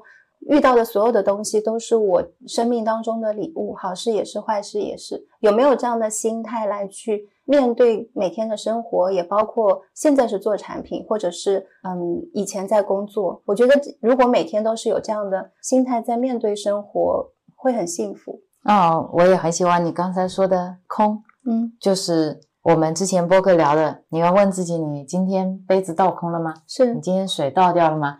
但并不是在说经验不好，这一点我特别喜欢，嗯。因为所谓文思修，要多闻，要多思，要多修。我们说小疑小悟，大疑大悟嘛，是是，所以并不是说今天我这个杯子要空，所以我什么都不用学。对，而这个空，就像前面说的随意，前面说的佛系是一样的，它的空能空可空是来自于之前的累积，对，你对空的认识，然后你对空的学习，对空的体悟真悟，才能够做到我今天去空。这种空是自由的空，而不是说我今天必须要空，或者我今天不得不空，对对对或者我今天我今天要练习空，对它并不是另一种执着，是，而是一种随意的空，对，而这种空是欢喜的，是，然后它是充满了爱的。嗯，就学佛以后，我觉得很好衡量自己到底修的怎么样，你就看自己每天内心是不是欢喜。就这个欢喜，它是一种无条件、无理由的，不需要说今天有谁夸我了我开心啊，我今天做了一定什么东西我很开心，我今天工资挣了多少钱我开心，你就坐在那儿就是欢喜的，这就是一个修行的副产品。我想起这两天看元音老人的开示，嗯他说，当我们说一心念佛，想要往生西方极乐世界的时候，你是可以去在日常生活中考证自己的状态是不是到了一心念佛的那个状态。嗯他说，考证的方式就两个，一个是你遇到极大的顺境，一个是你遇到极大的困境。如果你在遇到极大的顺境的时候，你就被那个喜悦带走了，那你就没有在一心念佛；如果你遇到极大的困境的时候，你生不起佛心，那你也没有在一心念佛。嗯如果你这两头都能平衡好，能够回到一个中道的状态，那你就可以自然而然的感受到自己内心的那个自信。对对，是的，然后我发现聊到这里，本来我想的这一期是一个产品手册，会介绍哎我们有哪一些产品啦，这个产品和产品之间有什么区别啦，然后不同的气味啊，不同的使用方式啊。但是聊到这里，我突然都对那些不是特别感兴趣 我了。感觉出来了。我觉得这些东西都是在流动的，就像浴盐好了，当木友收到之后，他们会有自己的使用方式。有的人用它泡澡，有的人用它泡脚，然后我们有时候会用它来当香薰，有时候会用它来辟邪，辟邪净化。呃，你也可以用它来做装饰，放香包、当挂件，什么都可以。当我们在这里说它可以怎么做的时候，也是一种限制。嗯。我们也有木友之前会用浴盐来匀泡脚，对，就是常常是木友会开发出很有趣的一种互动。对，像喷雾，我们从来就没有介绍过它能怎么用，嗯因为即使我们做的喷雾是可以直接接触皮肤的，我们也没有办法这么说。我会把它说成是一个空空间喷雾喷雾，就像我们的浴盐，它是可以泡澡的，我也没办法这么说，这是因为产品上架规则限制的嘛。那我只能说它是一款泡脚浴盐。但是大家就会拿这个喷雾来喷在车里，然后来喷在卧室里，甚至有人会用它来考试复习、提神嗯醒脑，然后也有人发现了它是可以止痒的，也有人发现了这些喷雾是可以缓解身上的伤口疼痛的，可以消炎的，也有人发现了。这个喷雾是可以勾起他小时候的回忆的，也有人发现了这个喷雾它其实就是一款香水，也有人发现了这个喷雾其实它也有自己的生命力，每次收到都是不太一样的。对，所以，当你刚才在说你每次做一款产品的时候，这款产品都是你当下空掉之后去感受的。就像你在说你拍这些照片的时候，整个空间环境好像自然而然会形成一种搭配和组合，嗯，就让我想起传习法师说风水是活的。是，当我们去看风水的时候，这个场域是有生命力的。而当你能跟它互动，就像你能跟这些皂互动，能跟这些树叶互动，能跟这款浴盐、跟这款喷雾去交流的时候，他们自然会带你，而不需要我们两个人在这里以我们的方式来定义他们。对，然后我们的产品其实一直在变化，就像我们如果这一期播客录早了，还有面霜呢，还有唇膏呢，后面就没了。嗯，所以我，觉得并不是非要把我们的产品清单列给大家，如果大家感兴趣，就找我微信获取最新版本的就好了，因为它也一直在迭代、在更改。我也不知道我们什么时候哪些东西就没了，哪些东西就有了。对对，我们在用的，我们觉得有有注意的，我们就会放上去；然后我们也不再用的，我们可能就会把它取消掉，对就是这样的一个过程。慢慢交替的一个过程。对，但大体就是现在是一些护肤精油类的产品，这是店里买不到的。然后还有一些精油定制类的，要个案咨询的，这些都要来找我。另外，店里能买得到的浴盐和蜡烛和皂嘛，还有喷雾，嗯还有结缘的卡片。嗯，然后像蜡烛，其实我们今天说的比较少，是。我觉得可以在这里补充一点关于蜡烛的讯息。嗯，我前天遇到了一个很有趣的小姑娘，是来我们店里的。然后我想由跟她的交互来开始蜡烛的旅程。她特别有趣的就是先在小红书上面问我，因为我们说我们店要预约嘛，她就很想来参观。后来跟我说她想给朋友选个礼物。到了店里面之后呢，在闻的时候，她就跟我说，她说她感觉我们在写有木质调的时候，她觉得没有的那么木质调。然后我就跟她分享，我说其实很多时候我们对一个气味的感觉，它是会随着气温、天气、心情、环境很多综合因素的影响。就比如说像夏天，很多人喜欢海街日记，然后有一阵子很多人喜欢大流士和云。等到秋天开始转的时候，大家就会喜欢鲁道夫。有很多人夏天来，他说我觉得鲁道夫的味道很重，不喜欢。到了冬天就说，哎，我们很喜欢这个味道。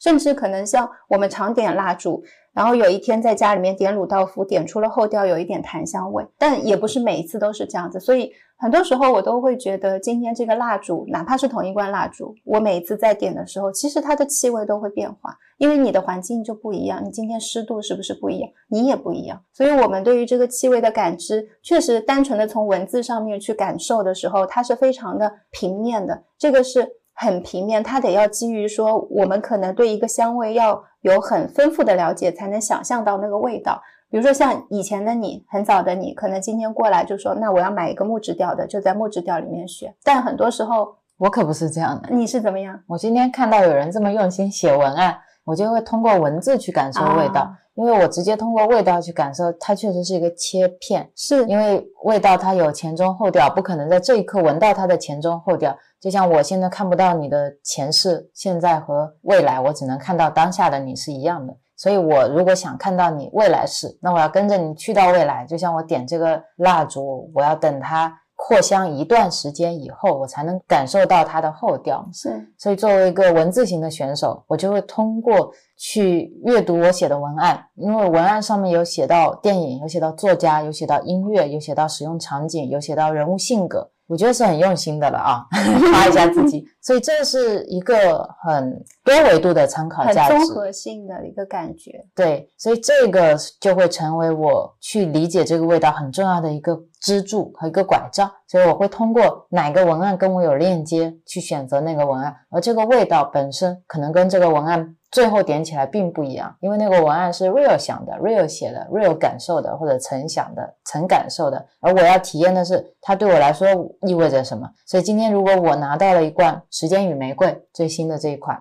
那我就会拿着 real 的这个卡片，把这个蜡烛带回家，然后点起来，点起来，我去感受了它的前世今生以后，有前中后调都感受完，我会在 real 的这个卡片上去写上我对他的感觉，嗯他给我带来的歌曲是什么，他给我带来的电影是什么，作家是哪一个，画家是哪一个，我对他的感受是什么，那这款味道是属于你的，是因为它从来就不属于所有人。今天不管是谁拿到这个味道，都是属于他自己的。嗯所以其实我写这个东西，并不是要给这个味道去定型，而是告诉大家，味道可以这样去理解，他就是一个人，他有性格，他有喜欢的音乐，他有喜欢的电影。是那你拿到了，他就是你的朋友。那你通过你自己的理解，你对他会有新的诠释。所以我觉得这是我去理解味道的时候我的感受。这也是我很感谢你把这部分带出来，因为我本来也想分享，我对于你写的那个文案，每次都是非常触动我的一种感觉，每一次都是这样子。就像我们在写《时间与玫瑰》的文案的时候，嗯其实我有更多的话，我说我如果想写的话，我可以写出一大篇文章、一本书来描写我为什么要取《时间与玫瑰》这个名字。但是我最后还是按照之前的模板去写了这两页，因为我想把更多的留白给到大家去嗯自己想象，不想以我的方式过多的去诠释它。是是一样的。我放一张照片，它就包含了很多的我的想法在里面。因为那张照片上面的玫瑰，它是达利的一幅画，叫《冥想的玫瑰》。如果翻译过来可以这么翻译，或者我也把它翻译成冥想者玫瑰。嗯那其实有很多方向你去可以思考的。一个玫瑰为什么它会冥想？玫瑰跟冥想之间是有什么关系？然后为什么要用这幅画来做《时间与玫瑰》的主画？是因为达利其实所有人知道他就是那两撇小胡子，嗯以及他融化的钟的那个那个画作。那大家如果想到达利，又想到融化的钟，其实那个钟代表时间，冥想的玫瑰代表玫瑰，那其实它就是时间和玫瑰。达利本身代表了时间，所以这幅画我觉得它很好的诠释了这一项。然后达利他的画作的画风，其实它是非常的魔幻主义吧，可以这么说。所以为什么玫瑰不能冥想？是你限制了冥想，还是你限制了玫瑰？嗯我在理解这些东西的时候，其实玫瑰和时间本身都不存在，就像那本《玫瑰的名字》那本小说是一样的。那本小说其实它用玫瑰的名字来代表了一个不存在的事物，所以我把这个香味也叫不存在的人。如果说今天我们说，嗯、玫瑰，但是这个世界上一朵玫瑰花都没有了，那这个玫瑰代表什么？它代表的是一个虚无的东西。我觉得很多的含义，我还想说，你还可以列很多很多类似的东西来代表什么是虚无，来代表什么是时间，来代表什么是不存在。但是好像又一切尽在不言中。嗯我甚至把所有的东西都拿掉，我只放达利的那一幅画作，我觉得也是够了，什么都不说，甚至连“时间与玫瑰”这个名字都没有，大家也是可以去感受“时间与玫瑰”的。是这只是我自己个人去理解它的一个角度嘛。其实每一个味道对我来说，都也像我通过文字在传达我跟它之间的交流。嗯，我很喜欢你前面滔滔不绝的讲了你的这些想法，因为那一天在设计《时间与玫瑰》这个排版的时候，你跟我讲了很多你的想法。那天下午我就特别打动，我想说，要不然你把它排个公众号吧，可以把这些分享出来。但是你刚才还有一段特别打动我的是，你说这是你的感受，这是我们的感受，这个不是所有人的，但每个人又会有他自己的感受。然后我们很多时候在买一个东西的时候，容易被定格住，被香味定格住，被文案定格住，被功能定格住。对啊，文案也是会变的，就像大流士和云，一开始的时候我给它放上去的文案是忧伤也不够，嗯天空反正也挺悲伤的这样的一个文案，我是截取了《芒果街上的小屋》，好像是这本书里面的一一段话。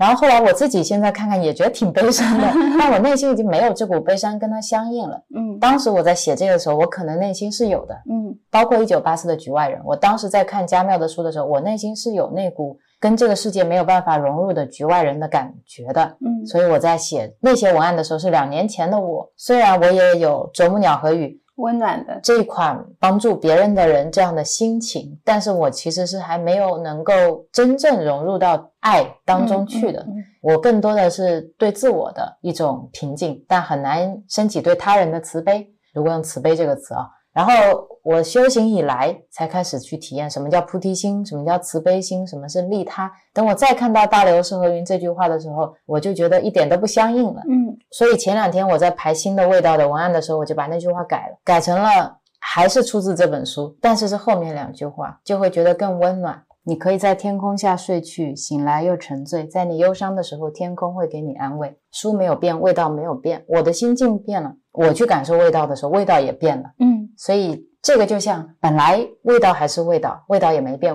我也还是 real，我也没变。但在这一刻，当我心境改变的时候，哎，real 也改变了，味道也改变，就是这样。我们好像量子纠缠一样的。是所以当我的内心改变的时候，其实外境是不需要改变的。这就是这些味道存在的最大的力量。对我每次看你文字的时候，都会带给我很多灵感跟力量，还有一种流动。就像我最初开始尝试写东西的时候，并没有很多的一些自信，因为我觉得我可能并不擅长做这一些。然后这个变化也来自于你看了以后对我的认可，在我自信还不足的时候，因为我知道你是一个心口合一的人，如果不好，你不会说我好。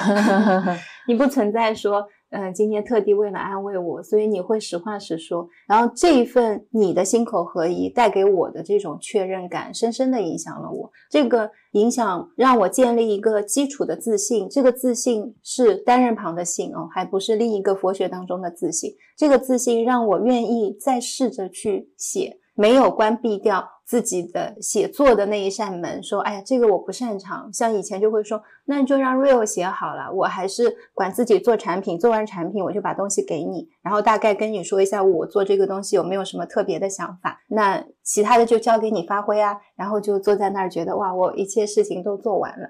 其实现在我跟你是会有一种链接感的，虽然你不知道我在做的时候我在想什么，我可能在持什么咒，但是当我把一个名字做出来，当我把一个版面排出来给到你的时候，你能够马上链接上我。很多时候，像小商店上面上架那个标题，哎，我说你怎么就取得正好就是我想要的那个东西？因为你已经跟我有链接了，你跟我们的产品也有链接，我们是一体的。所以无论这个标签，我今天要不要跟你沟通，你会用繁语，然后我有时候我说我想要一种平衡的感觉，或者我想要有一种接地的感觉、原始的感觉，然后你就会听我这样讲的感觉去找相应的东西。所以我。会很感动于这一份支持，无时无刻的一种支持，就像你也会说，你也感谢我的支持是一样的。那我还是要再感谢一下你的成长，就像昨天在排新的一期公众号文章，嗯，你说你很想就痛苦这个话题再多说两句，你就写了，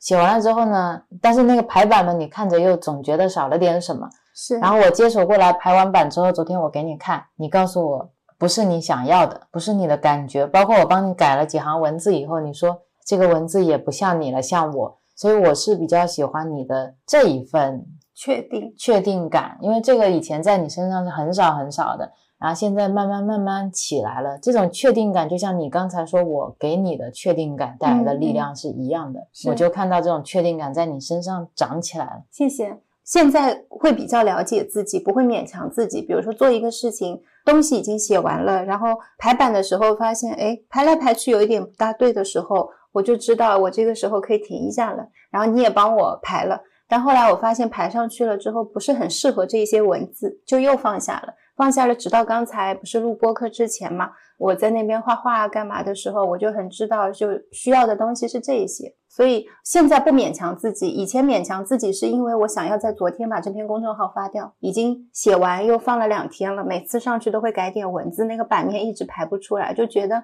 有个事情好像拖在那里，是时候应该早一点发掉了，然后后面的事情好往前推，比如说有有几款新的皂也要排了。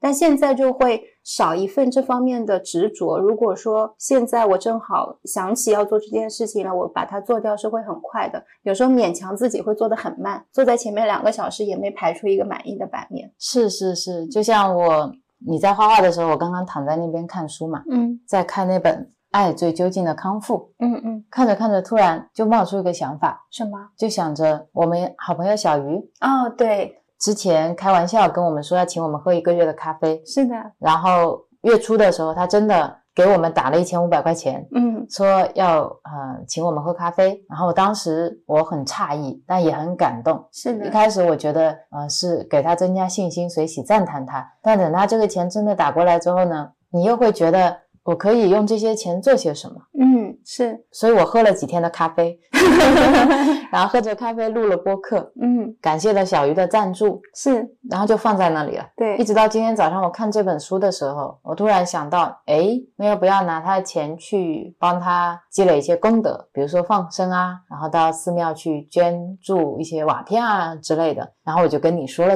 说起这件事，然后你跟我说可以放在店里结缘啊，嗯。然后我突然想到，哎，对哦，这未尝不是一件好事情。可能啊，你今天跟我聊起这件事情的时候呢，是我最近都在想，我在店里还能做些什么给大家结缘。然后我在等我的一个观音菩萨的模具到了之后，我会之前跟你说，我想要做一些观音菩萨的像放在店里给大家结缘。今天你讲起小鱼的时候，我就很自然的说，哎，可以啊，在店里面给大家结缘，因为我们都是想广结善缘。对，所以我就想到这是一个很好的方案，就是。可以让我们的产品更多的流动起来，我觉得也是一个很好的事情。而且我们又有蜡烛，我选了蜡烛作为心灯，是因为小鱼眼睛不好，我觉得这个光是可以照亮他的眼睛，即使不好，心灯是亮的，心是明亮的。我觉得这个寓意也很好。嗯然后当大家结缘到这个蜡烛的时候，就可以你从心里面去祝福和祈祷其他所有的人。是我觉得蜡烛本身代表的就是祝福、照亮、光，光和温暖，嗯我觉得特别好。然后就把他的钱拿来结缘蜡烛给到大家。我在这么想的时候，你也觉得很好。对呀、然后我就起来去排版，所谓的排版就是把刚才我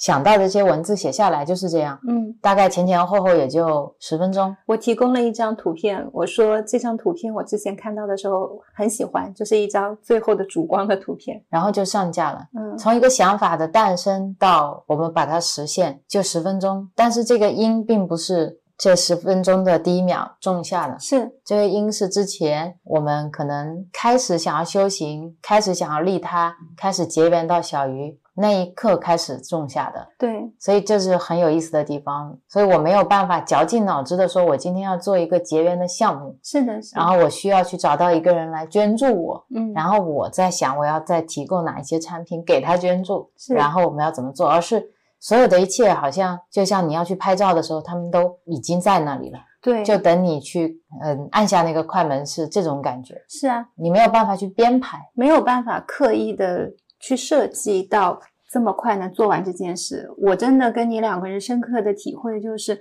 什么叫因缘具足，就是这种感觉，毫不费劲，但是它完成了。像是那种水到渠成的对感觉，对对你只要去负责把那个照片记录下来就可以了，是的，而不需要去排演。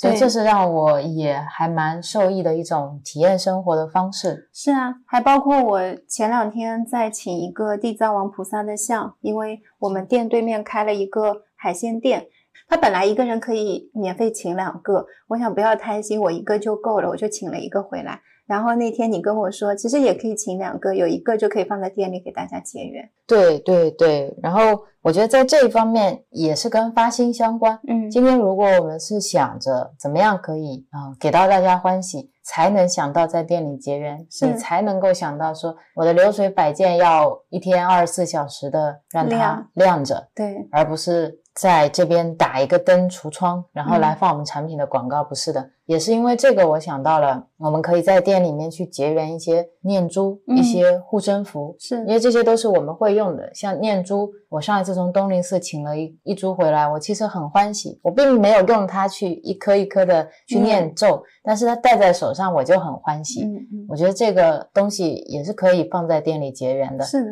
然后你还跟我说，其实并不一定要特别贵的东西才能陪伴你一生。对啊，因为那天我也选了几串。在看的时候，其实我特别喜欢绿檀，我真的特别喜欢绿檀，第一眼看到就很喜欢。但是因为绿檀的那个颜色不是很适合我，它特别适合你，所以我看见绿檀的时候，我想到了你。当时不是就你结缘了绿檀，我结缘了一串菩提子嘛。后来你告诉我，你说，嗯，你知道绿檀为什么在念珠界大家会觉得它是一个很普通的东西？可能因为它产量比较多，然后很容易得到，所以可能会比较的不那么昂贵吧。我那天跟你在说，我说是不是一定要很昂贵的东西才有资格陪伴我们一生？对啊，就像水晶是一样的。嗯其实很多东西，因为我们不知道它的价值，而它的价值被大大的低估了，是包括水一样，包括空气一样。，对，所以我觉得，如果拿掉这一层金钱衡量，我们想要结缘什么就结缘什么。对，所以我也很开心你有这样的想法。然后包括护身符，一个是因为小鱼跟我说他给他朋友送了一个护身符，结果嗯在他朋友、呃有一次摔了一跤，摔了一跤，出了一点意外，但是护身符碎了，人没事。那听到这些的时候，我内心的感受就是，那如果今天有一个护身符，它是真的寺院里面结缘过来有加持力的，嗯，它也可以成为一个你有形的帮助。是在你内心可能没有办法自己保护自己的时候，它也可以成为一个作用力嘛。对。甚至也可以反过来去让你内心升起力量。那如果我今天去结缘一个护身符的话，其实还蛮难选的，因为网上是杂七杂八，各种各样的都有，很多都是写着旅游纪念品嘛。嗯，如果今天我们去了一个寺庙，因为我们也比较常去嘛，然后可以在那边除了给好朋友选以外，我们可以多结缘一些，多请一些护身符回来。然后比如说寺庙请的是多少钱，我们在店里面给大家请，给大家结缘，也就是多少钱，是的，是的不，赚一分钱。嗯，那这样我就觉得也可以利益到大家，因为大家在买我们产品的时候，大部分也都是对佛学还蛮信任或者不排斥的。有时候想送给朋友啊，也可以带上一个护身符，我觉得也是一件很好的事。这样其实也慢慢的、慢慢的会觉得我们这家店铺的意义更多了一些。对，再加上我二楼的佛像送去表了，是呃之前在东林寺跟古文殊寺请的。不同的佛像跟文字裱回来之后，二楼就会有佛堂。那然后这些护身符就有条件可以在没有结缘的时候，还是放在佛像那里，就我觉得特别好。对，然后然后包括我们的造章刻咒轮的，嗯，都会放在佛像面前。对对对。其实，在二楼灶间想要设置一个佛堂的时候，我并没有想很多，没有觉得就是能够有这个东西也放过去，那个东西也放过去。当时我就是很想在灶间能够有一个佛堂。就是这么一个感觉，然后回来看了一下，哎，佛像的画也是有的，之前请过来一直没有表，文字也是有的，然后我们就选了合适的，跟你商量了一下，我先送去了表。我觉得最奇特的不在这里，那是什么？最奇特的是当时木工在灶间给我们做了一个很大的桌子哦，是，然后问你要不要，他当时准备要把那个桌子拿掉了，对，他说要扔掉，因为不好看嘛，嗯，很很原始的，然后你说留下来，就是。我们装修剩下来的木板，然后也没有说有油漆什么的，纯木的，就这样很原始的放在那里。然后之前我一直放着一些快递箱子，然后你在上面放了一些浸泡油啊，对。但你把这些东西全拿掉了以后，它就真的很适合做一个供奉佛像的地方，因为它比我们家里的书架要更宽，然后位置也比较的宽敞，然后上面确实，嗯，宽敞到我可能能够实现。放一些，比如说可以供花啦，你也可以供什么，不像家里面位置就特别的局促嘛。再另外也是因为它没有做过油漆，所以这个桌子是没有味道的。本来我在上面还想贴贴纸的，我贴纸也买了，这也是一件很神奇的事情。我买的那个贴纸下单的链接跟我上一次买的贴纸是一模一样的，但是发过来卖家发错了。然后那个时候又因为太忙了，我就想说算了，因为那个贴纸很便宜嘛。然后贴纸会有一点胶的味道，我想放在灶间也不好，所以我就没有把那张木桌子贴起来。也正是现在，因为上面干干净净，什么东西都没有，然后给了我很大的一个发挥空间。我买了很喜欢的布，到时候我会自己用缝纫机再做一下。你这么说，我觉得真的是很因缘具足。还有一件很更神奇的事情，我那天在理浸泡油，因为我浸泡油真的超级多，然后我腾空了灶间的一个架子，那个架子本来在放一些包装东西的，腾空了之后呢，我就在想，这么一大桌子的浸泡油，怎么可能能放得上这个架子呢？放上，然后只多了一瓶出来，这一瓶也很快会用完，所以。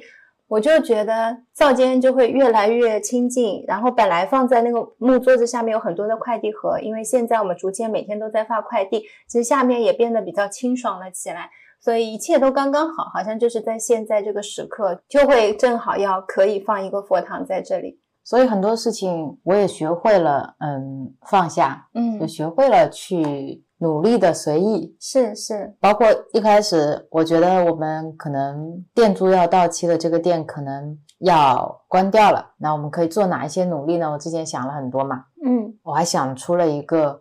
三百三十三个会员方案，想出了年度会员方案，然后想出了盲盒会员方案啊，还想过每日房东。我觉得每日房东是我之前也想过，我觉得最有意思的一个方案。嗯，因为我算了一下，那如果说每天有一个人给我们付这个店租，这家店就可以一直开下去。然后我们其实只需要三百六十五个人。嗯，每天有一个人付这个店租，店租我那时候数字也是选的三三三，是差不多三百来块钱啊，这个店就可以。至少店租 cover 下来了，那这个空间其实可以开放给大家，大家可以预约到这边，想做什么都可以，想做店长做店长，想办展览办展览。我觉得这空间就是属于大家的。我刚才突然想到超搞笑的一幕，就有一个人预约说我要做店长，有一个预约要来办展览，然后办展览的人需要跟今天的店长联系。对，然后我们两个其实像是刚好大家给了我们一些空间，嗯，做我们想做的事情而已。我当时觉得这个方案也很好，是啊，但是呢，因缘不具足，也一直没有推出来。嗯，所以等到今天说到我们原来并不是只要 cover 房租，我们还要 cover 负债的时候。其实嗯，出来的杂质会更多一点，嗯嗯，然后思考的和担忧的东西就会更多一点。你现在让我想的话，可能还想不出那么纯粹的每日房东的方案，是是，所以觉得蛮有意思的。然后也没有说我非要在这一期播客里面我就敲定，因为之前我是想敲定一个方案之后，在播客里面作为一个通知，在最后告诉大家，然后我们现在有了这样的一个救援计划。那大家可以如何如何帮助我们？但聊到现在的话，我觉得要学会放下。就我此刻确实没有想好，那我也不必说非要做出一个方案来在这里通知大家。嗯嗯。可能我们以后会以微信公众号的形式推送，也可能会在未来的某一期播客里面说。但是我觉得会有会有让我跟你都心动的那个 moment 那个方案，就是你说的要心动。是是的，它不是一个结果的执着。其实我们出这个方案，当然是希望获得更多的帮助，因为我们确实现在是需要帮助。但它跟我要做什么是不冲突的，是不冲突的。所以我们。也想两个人其实都是在讨论说有没有一个点是让我跟你两个人都觉得一拍大腿就是它。对，之前我本来想到一个三三三的礼盒，礼盒，那这个礼盒我还是可能会在店里上架的。会的，会的。然后这个礼盒呢，大家可以选择送给朋友，会寄给朋友；送给木友，那么就会有木友可以结缘。嗯，然后送给自己，会寄给自己；还有送给木星记，就是送给我们两个人。嗯。我觉得这款我是会上的。有时候大家可能不知道要买什么的时候，就可以 选择这一款。很好，那这一款今天在这个播客里敲下来了，就是会有一个三三三的礼盒，有刚才 Rio 说的这四个选项，但是具体里面是什么？不知道，对，不知道，由我们随心配。嗯，当天看到了，会想要放什么放什么进去。唯一可以确定的是，里面的东西的价值它会超过三三三。对，这是我们一直不变的，就是木星记。就是我们一直不变的是，像木有信赖我们一样信赖他们。对你这个话，我特别感动。然后像我能够给予我所有能给予的，我都会给大家，是完全毫无保留的。所以这一直是我们在做这些东西里面的一个恒古不变的东西。对，然后这个我觉得就敲定了。嗯，然后另外我觉得宇宙有在帮忙的是。之前我们想不好商业合作应该怎么做哦，对。然后之前有像某品牌过来找我们的时候，你记得我们之前录过播客，对对对。其实沟通起来是非常费劲而又辛苦的，很多时候并不是我们想要做的产品的样子，或者我们想要进行的空间的样子。宇宙就推了极光过来，就像我们之前聊到，其实跟极光。结缘并不是说我想要跟他做一款联名皂，是的，而只是我们想给他送一份我们的礼物，来作为创业者对创业者的支持。是是。而后面毛毛就跟我说，他想要跟我们联名一款极光的皂，然后这款皂现在顺利的在他们的微店里面上架了，我觉得是一件特别开心的事。还有一个就是异空间，嗯，异空间的话呢，也是一个木友，应该是在经营一家瑜伽馆。但是也很神奇的，他说可不可以跟瑜伽进行一些结合，然后我们就联名做了一款瑜伽皂和一个瑜伽的浴盐，一切都很神奇。这也算是我们木星记的联名产品，也算是一个商务业务了。对，在我们从来没有想过要做商务的时候，它自然而然的出现了。很有意思的是，所有的沟通都非常的简单、舒服、舒服。我们不需要费劲的介绍我们是谁，我们是怎么做产品的，我们的产品代表什么。对，因为他们就是我们的用户。对，大家就是木友，他也在用我们的预言，在用我们的造，知道这是一款什么产品，是什么人在做，很多东西无需多言。对，然后我们彼此之间没有卡在其实商业合作最容易卡住的利益那个点。就我觉得我们其实并没有想要从这个当中，你说要赚多少多少多的钱，所以很多时候觉得，比如说跟极光合作，能给他们支持就给支持；比如说跟异空间合作，我们也没有真的。好好想过说商业合作模式定价到底是要怎么样的？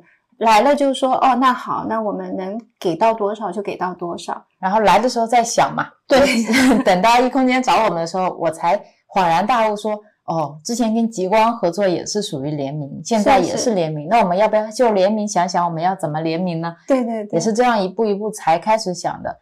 嗯，然后我想起我们刚创业的时候，你记得吗？嗯，我有想过我们品牌未来发展的话，如何去跟不同的品牌进行联名嘛。然后后来想想呢，就觉得，哎，我觉得一呢，也没什么人会找我们联名。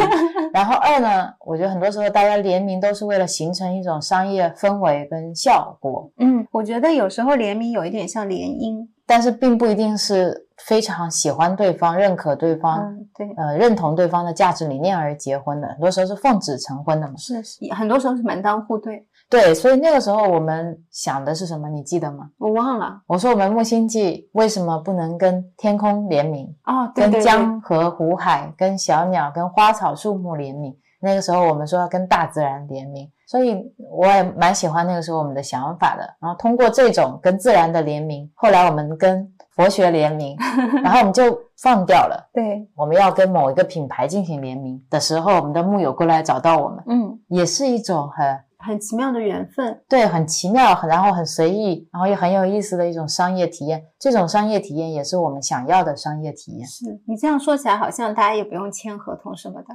对啊，你不需要有什么特别正式的商业合同，对对对，所有的东西好像都是自然而然的。大家彼此之间有那个信任的基石，所以这就是带给我很舒服的体验的地方，并不是说，嗯、需要我多介绍这个东西，我会觉得怎么样，而是我们有那种信任感，那种连接感，这种连接感，就像我知道我们的产品不会辜负大家。辜负大家。如果我可能今天没有做木星记，我没有一个产品传递到大家手上，我没有听到真的是听到大家这么多的对于产品感觉的反馈，因为你在淘宝这些地方看到的那些评论都是针对产品本身，就是这个东西好不好用，我的皮肤发生了什么变化，然后这个气味我比较喜欢，但很少有人就感觉情感部分来跟你做分享跟讨论，这是让我觉得特别特别感动的地方，跟温暖的地方。所以就是很感谢大家累生累世的朋友。是，然后我其实还有一点，在创业之后，我觉得心里面很舒服的，也是之前播客聊到过的，就是一种问心无愧的感觉。一方面是因为我们自己可以去做决定，你跟我没有中间太多的拉扯感，这就会体现在我们的品牌里面。然后第二个是因为我的产品用什么我都知道，做什么我也知道，用下来的体验感我也知道，所以所有的东西都是非常具有确定性的，你没有那种心虚的感觉。就如果我今天可能，嗯，是在运营一个更规模化、更商业化的东西，我每一批次的货过来了之后，我可能还需要去监督，但因为我就是那个制造者，你是制造者，你也是监督者，然后你也是使用者。我也是那个设计师，所以所有的东西好像一体化，让我知道我在做什么。所以在我们这里，很多时候，嗯，是会变得更简单。很多沟通成本全部都没有了，所以这部分的时间其实它全部都节约下来，用于我们的修行、自我成长和输出里面。是是，所以很感谢我们有这样的机会做这样的事情。对。然后就产品方面的话，我后面还会有一些新的想法，是在一个带上新的列表里面，因为那个也需要时间。我们会上一套喷雾，这个喷雾名字要要讲吗？可以啊，就直接说了呗。好的呀，还没有上，我就已经先跟大家说了，这是今天的惊喜，你来介绍一下。惊喜呢有两个，嗯，第一个惊喜呢是我们现在大家买到的这五款喷雾，就是我刚才说的净、乐、五、元、绝。会绝版，对 你手上拿到的这就会绝版，然后我们现有的库存卖掉了就不会再增加了。嗯这是上一个阶段的一个逗号。然后接下来我们会出的这一款呢，因为我其实很早就想把包装换掉了，是的，是的，然后接下来这一款我们会换掉包装了，对，会用玻璃的喷瓶。嗯然后这一款呢，也是我很早很早以前我们两个就确定下来的，是四无量心系列，叫慈悲喜舍。有多早呢？可能三个月前吧。其实我自己已经在尝试了，用不同的喷瓶，然后每天带在身上，标签都设计好了，每天拿着这个慈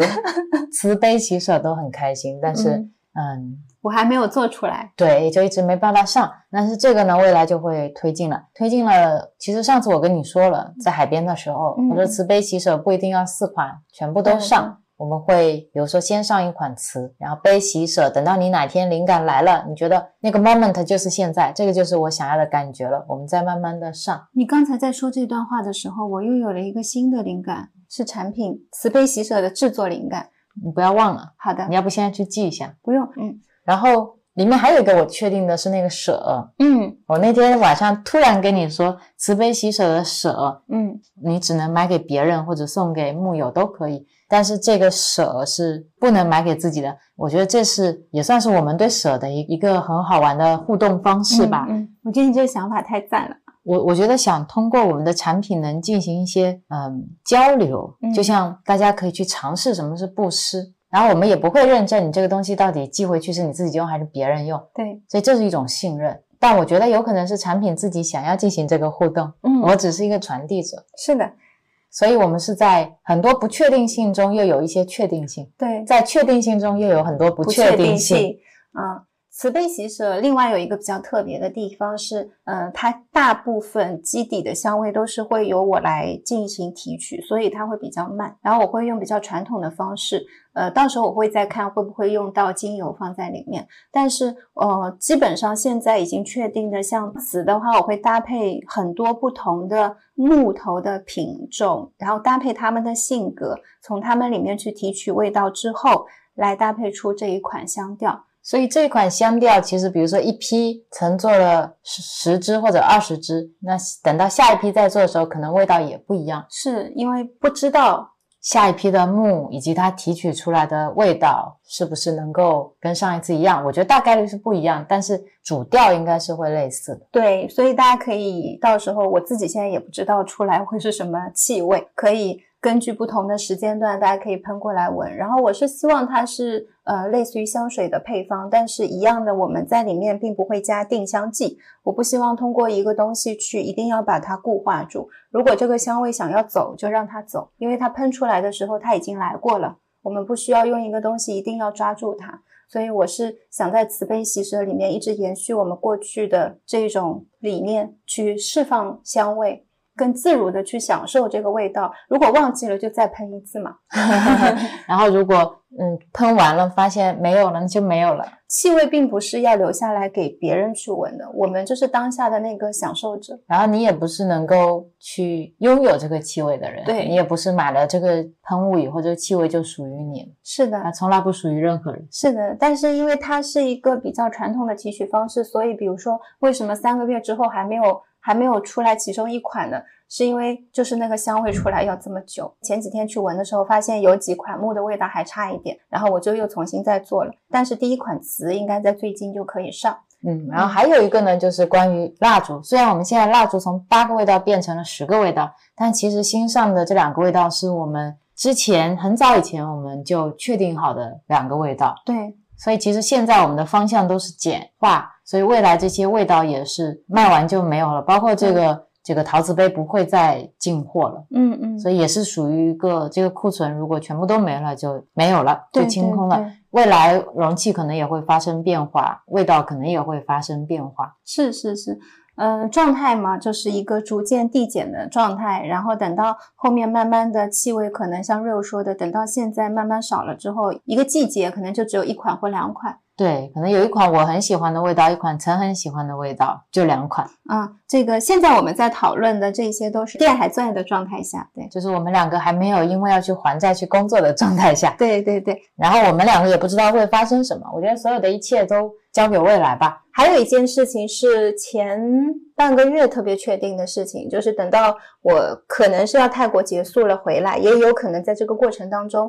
呃，就会去做的一个冥想课，会分不同的阶段跟类型，但是具体的话，要到时候我去那边开始禅修了之后，一切才会知道。只是这个想法特别的确定，以及第一阶段我会要怎么做，都是特别清晰的一件事情。好的，随喜赞叹你的确定和不确定，谢谢。对，确定要做，但是不确定什么时候，也不确定会做成什么样。是的，是的，嗯，大概在最初的阶段，我是想让更多的。朋友可以去体验，每天不要花太多时间，五到十分钟，他们就能够用很简单的方式，能够接近自己的内心。其实我觉得我们并不是一个知识的拥有者，就像是我们在说香味是一样的，我们从来没有拥有过什么。对啊，就像那天在书上看到的，这本书没有版权，版权属于佛陀，其实版权属于佛。版权属于所有人，是因为我们每个人都是佛，我们自信是佛，所以是不存在什么版权不版权的问题的。在我这里，其实对这些东西也是非常敞开。我们所有的想法，其实大家都知道，宇宙都知道，阿赖耶识里面都录进去了，没有什么所谓的秘密吧。现在把它叫冥想课，是因为大家比较容易去理解，对一个冥想有一个现在基础的一个认知，但实际上，其实对我来说更像是一个修心禅修，或者叫木星记生活课。在里面会包含很多我们日常的一些想法跟功课都会有。你说上我们的冥想课会有什么要求吗？有的，就是我们在里面可能会接触一些佛学的东西。是是，我记得你在说这个课程的时候，有一点很打动我。嗯你那天说上完杨定一的共修课，你感受到了陪伴的力量。嗯。对呀，我每天早上我打开杨定一博士的音频，他会跟我说早上好，然后每天晚上的时候他会跟我讲晚安，这种感觉给我一种温暖感，有也可以，没有也可以。但是当我打开音频，我听见杨定一博士跟我讲话的时候，我是有内心的一种力量。我以前感觉每个人修行都有自己的进度，他都有自己的方向，其实没有谁可以依靠谁。但是我在最近一段时间就想，那如果别人真的需要依靠，那靠一下又怎么了？其实没有关系的。就像杨定一博士，他每天早上会陪伴我是一样的，他不会说是因为我执着于需要他陪伴我，他就觉得不欢喜了。他其实都是无私的在给予。那我在执着什么？其实我的那一份不想给予的陪伴。是为了让别人独立，也是我的一份执着。因为每个人他会慢慢的学会需要成长，可能也就是在一个短期的陪伴当中，大家获得了成长。就像我因为遇到了你，因为你给我的那个自信，你没有让我关门，所以我开始慢慢变得敞开了。我找到了自我，我变得独立了。那你回想，可能一年半两年前的我，我在很多生活上的方向，包括创业中的方向，我不见得是坚定的。我遇到别人挑战的时候，我也会觉得我很无助，我很孤立，我不知道我怎么去表达我内心的想法。像录播课也是这样，我是怎么样一步一步到今天的？其实也有你陪伴的力量在里面。所以我发现我对于陪伴的这个。以前的理解是有一些局限性的，其实我要更敞开，所以我说我现在对陪伴的理解会不同，会想要去做这个陪伴的角色。随喜赞叹，我也会一如既往的支持你。然后另外有一个其他的感觉，就是我们很多时候在学东西是分离的，就我今天学吃的，我就学了吃的怎么吃；然后我今天学冥想，我学了冥想；然后我今天可能学了芳疗，我就学了芳疗。大家能不能有能力把这些东西一起用到生活当中？这个才是最紧要的。就像佛法是一样的，没有一个东西它没有作用，也没有一个东西它一定有用。但是大家到底要怎么去用它们？就像我们之前播客聊的那本书，书名《生活在禅中》，是生活对我们来说是一个非常非常重要的练习场，因为生活包含了所有嘛。这两个简单的字就包含了我们每天睁眼闭眼所要经历的所有的东西，都在。这个池子里面了。那我自己的体验觉得，冥想今天能不能做两个小时，它不是最重要的，是你睁开眼睛之后，你怎么去面对你的生活。你在生活当中，你今天吃饭的时候，你知不知道吃这个东西对你的身体来说它好不好？是为什么好？为什么我们只能够这么分离的去学习这些东西？然后学完了以后，大家就好像说，嗯，我去禅修了，我禅修了一个月，然后回来了，该怎么样生活还是怎么样的生活，就完全脱节了，没有办法把学到的东西现在怎么样更好的融入到生活中。这个是我们现在要学的一项技能。这不就是动态修行吗？是动态修行，对呀。然后希望大家能更多的通过一些东西去举一反三。其实怎么去用是很很重要的一件事情，它远比我们去学多了不起的禅修技能、冥想技能要重要的非常多。只要会呼吸，就肯定会做冥想。所以有很多东西。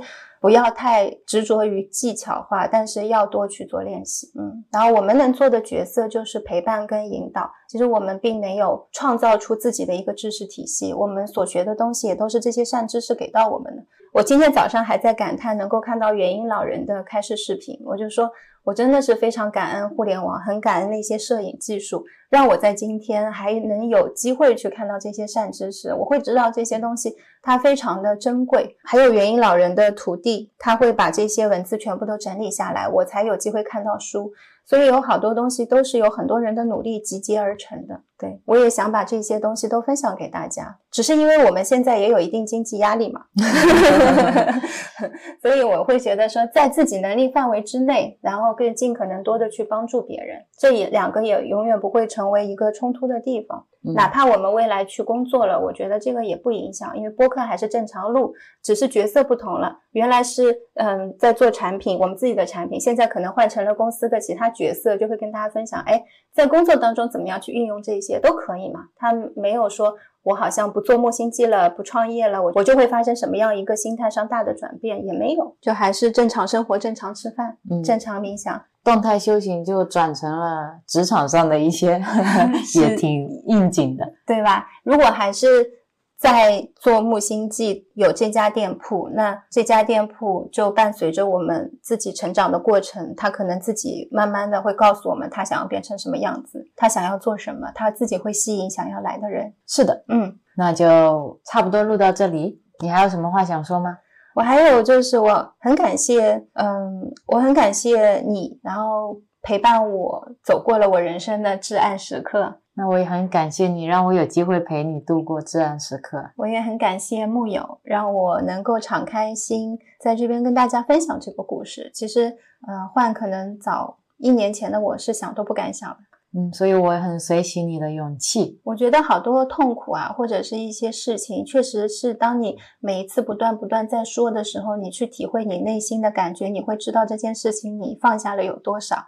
我还记得，嗯，之前跟好朋友栗子在分享的时候，我感觉呃不掉眼泪了，我能正常的把这件事情讲完了，就是一件还蛮勇敢的事情。然后再到现在聊起这件事情是更轻松了，更放下了，就是我会知道我在经历了。我快要走过去了，然后一直到我去努力就好了，嗯，然后其实也不必执着到底是发生什么样的事情，其实简单来说就是钱上面的事情而已，那总是能解决的，钱都是挣来的嘛。对啊，也谢谢你在我很困难的时候让我想起了我还是挺有工作能力的，我也是一个人才，嗯，你是个人才，还非常具有工作能力的人才。对，还有谢谢你要陪我去泰国了，然后也谢谢大家，嗯，对我们的鼓励、爱、支持、留言，还有很多木友在下单的时候会祝福我们，祝福我们泰国之行顺利，是，然后也会收到大家从天南地北寄过来的礼物，对，最近还有吃到好吃的木瓜，对，然后有英俊哥给我送的对字，很感动。嗯很感动，然后还有有木友会给我们送自己做的麦片，哦，还有木友送我保温饭盒，对，电热保温饭盒，非常非常感动，麦片很好吃，木瓜很好吃，字很好看，对，保温饭盒在冬天的时候就会帮到我们，外面下大雨了。会听到雨水落在树叶上的声音。那我们的感恩就到这里，感恩大家跟我们一路前行，然后看见我们的成长，是陪伴我们一起度过这个至暗时刻。好的，那这期播客就录到这里啦，谢谢大家。大家再见。Odiabo shalom aleinu. Odiabo shalom aleinu. Odiabo shalom aleinu.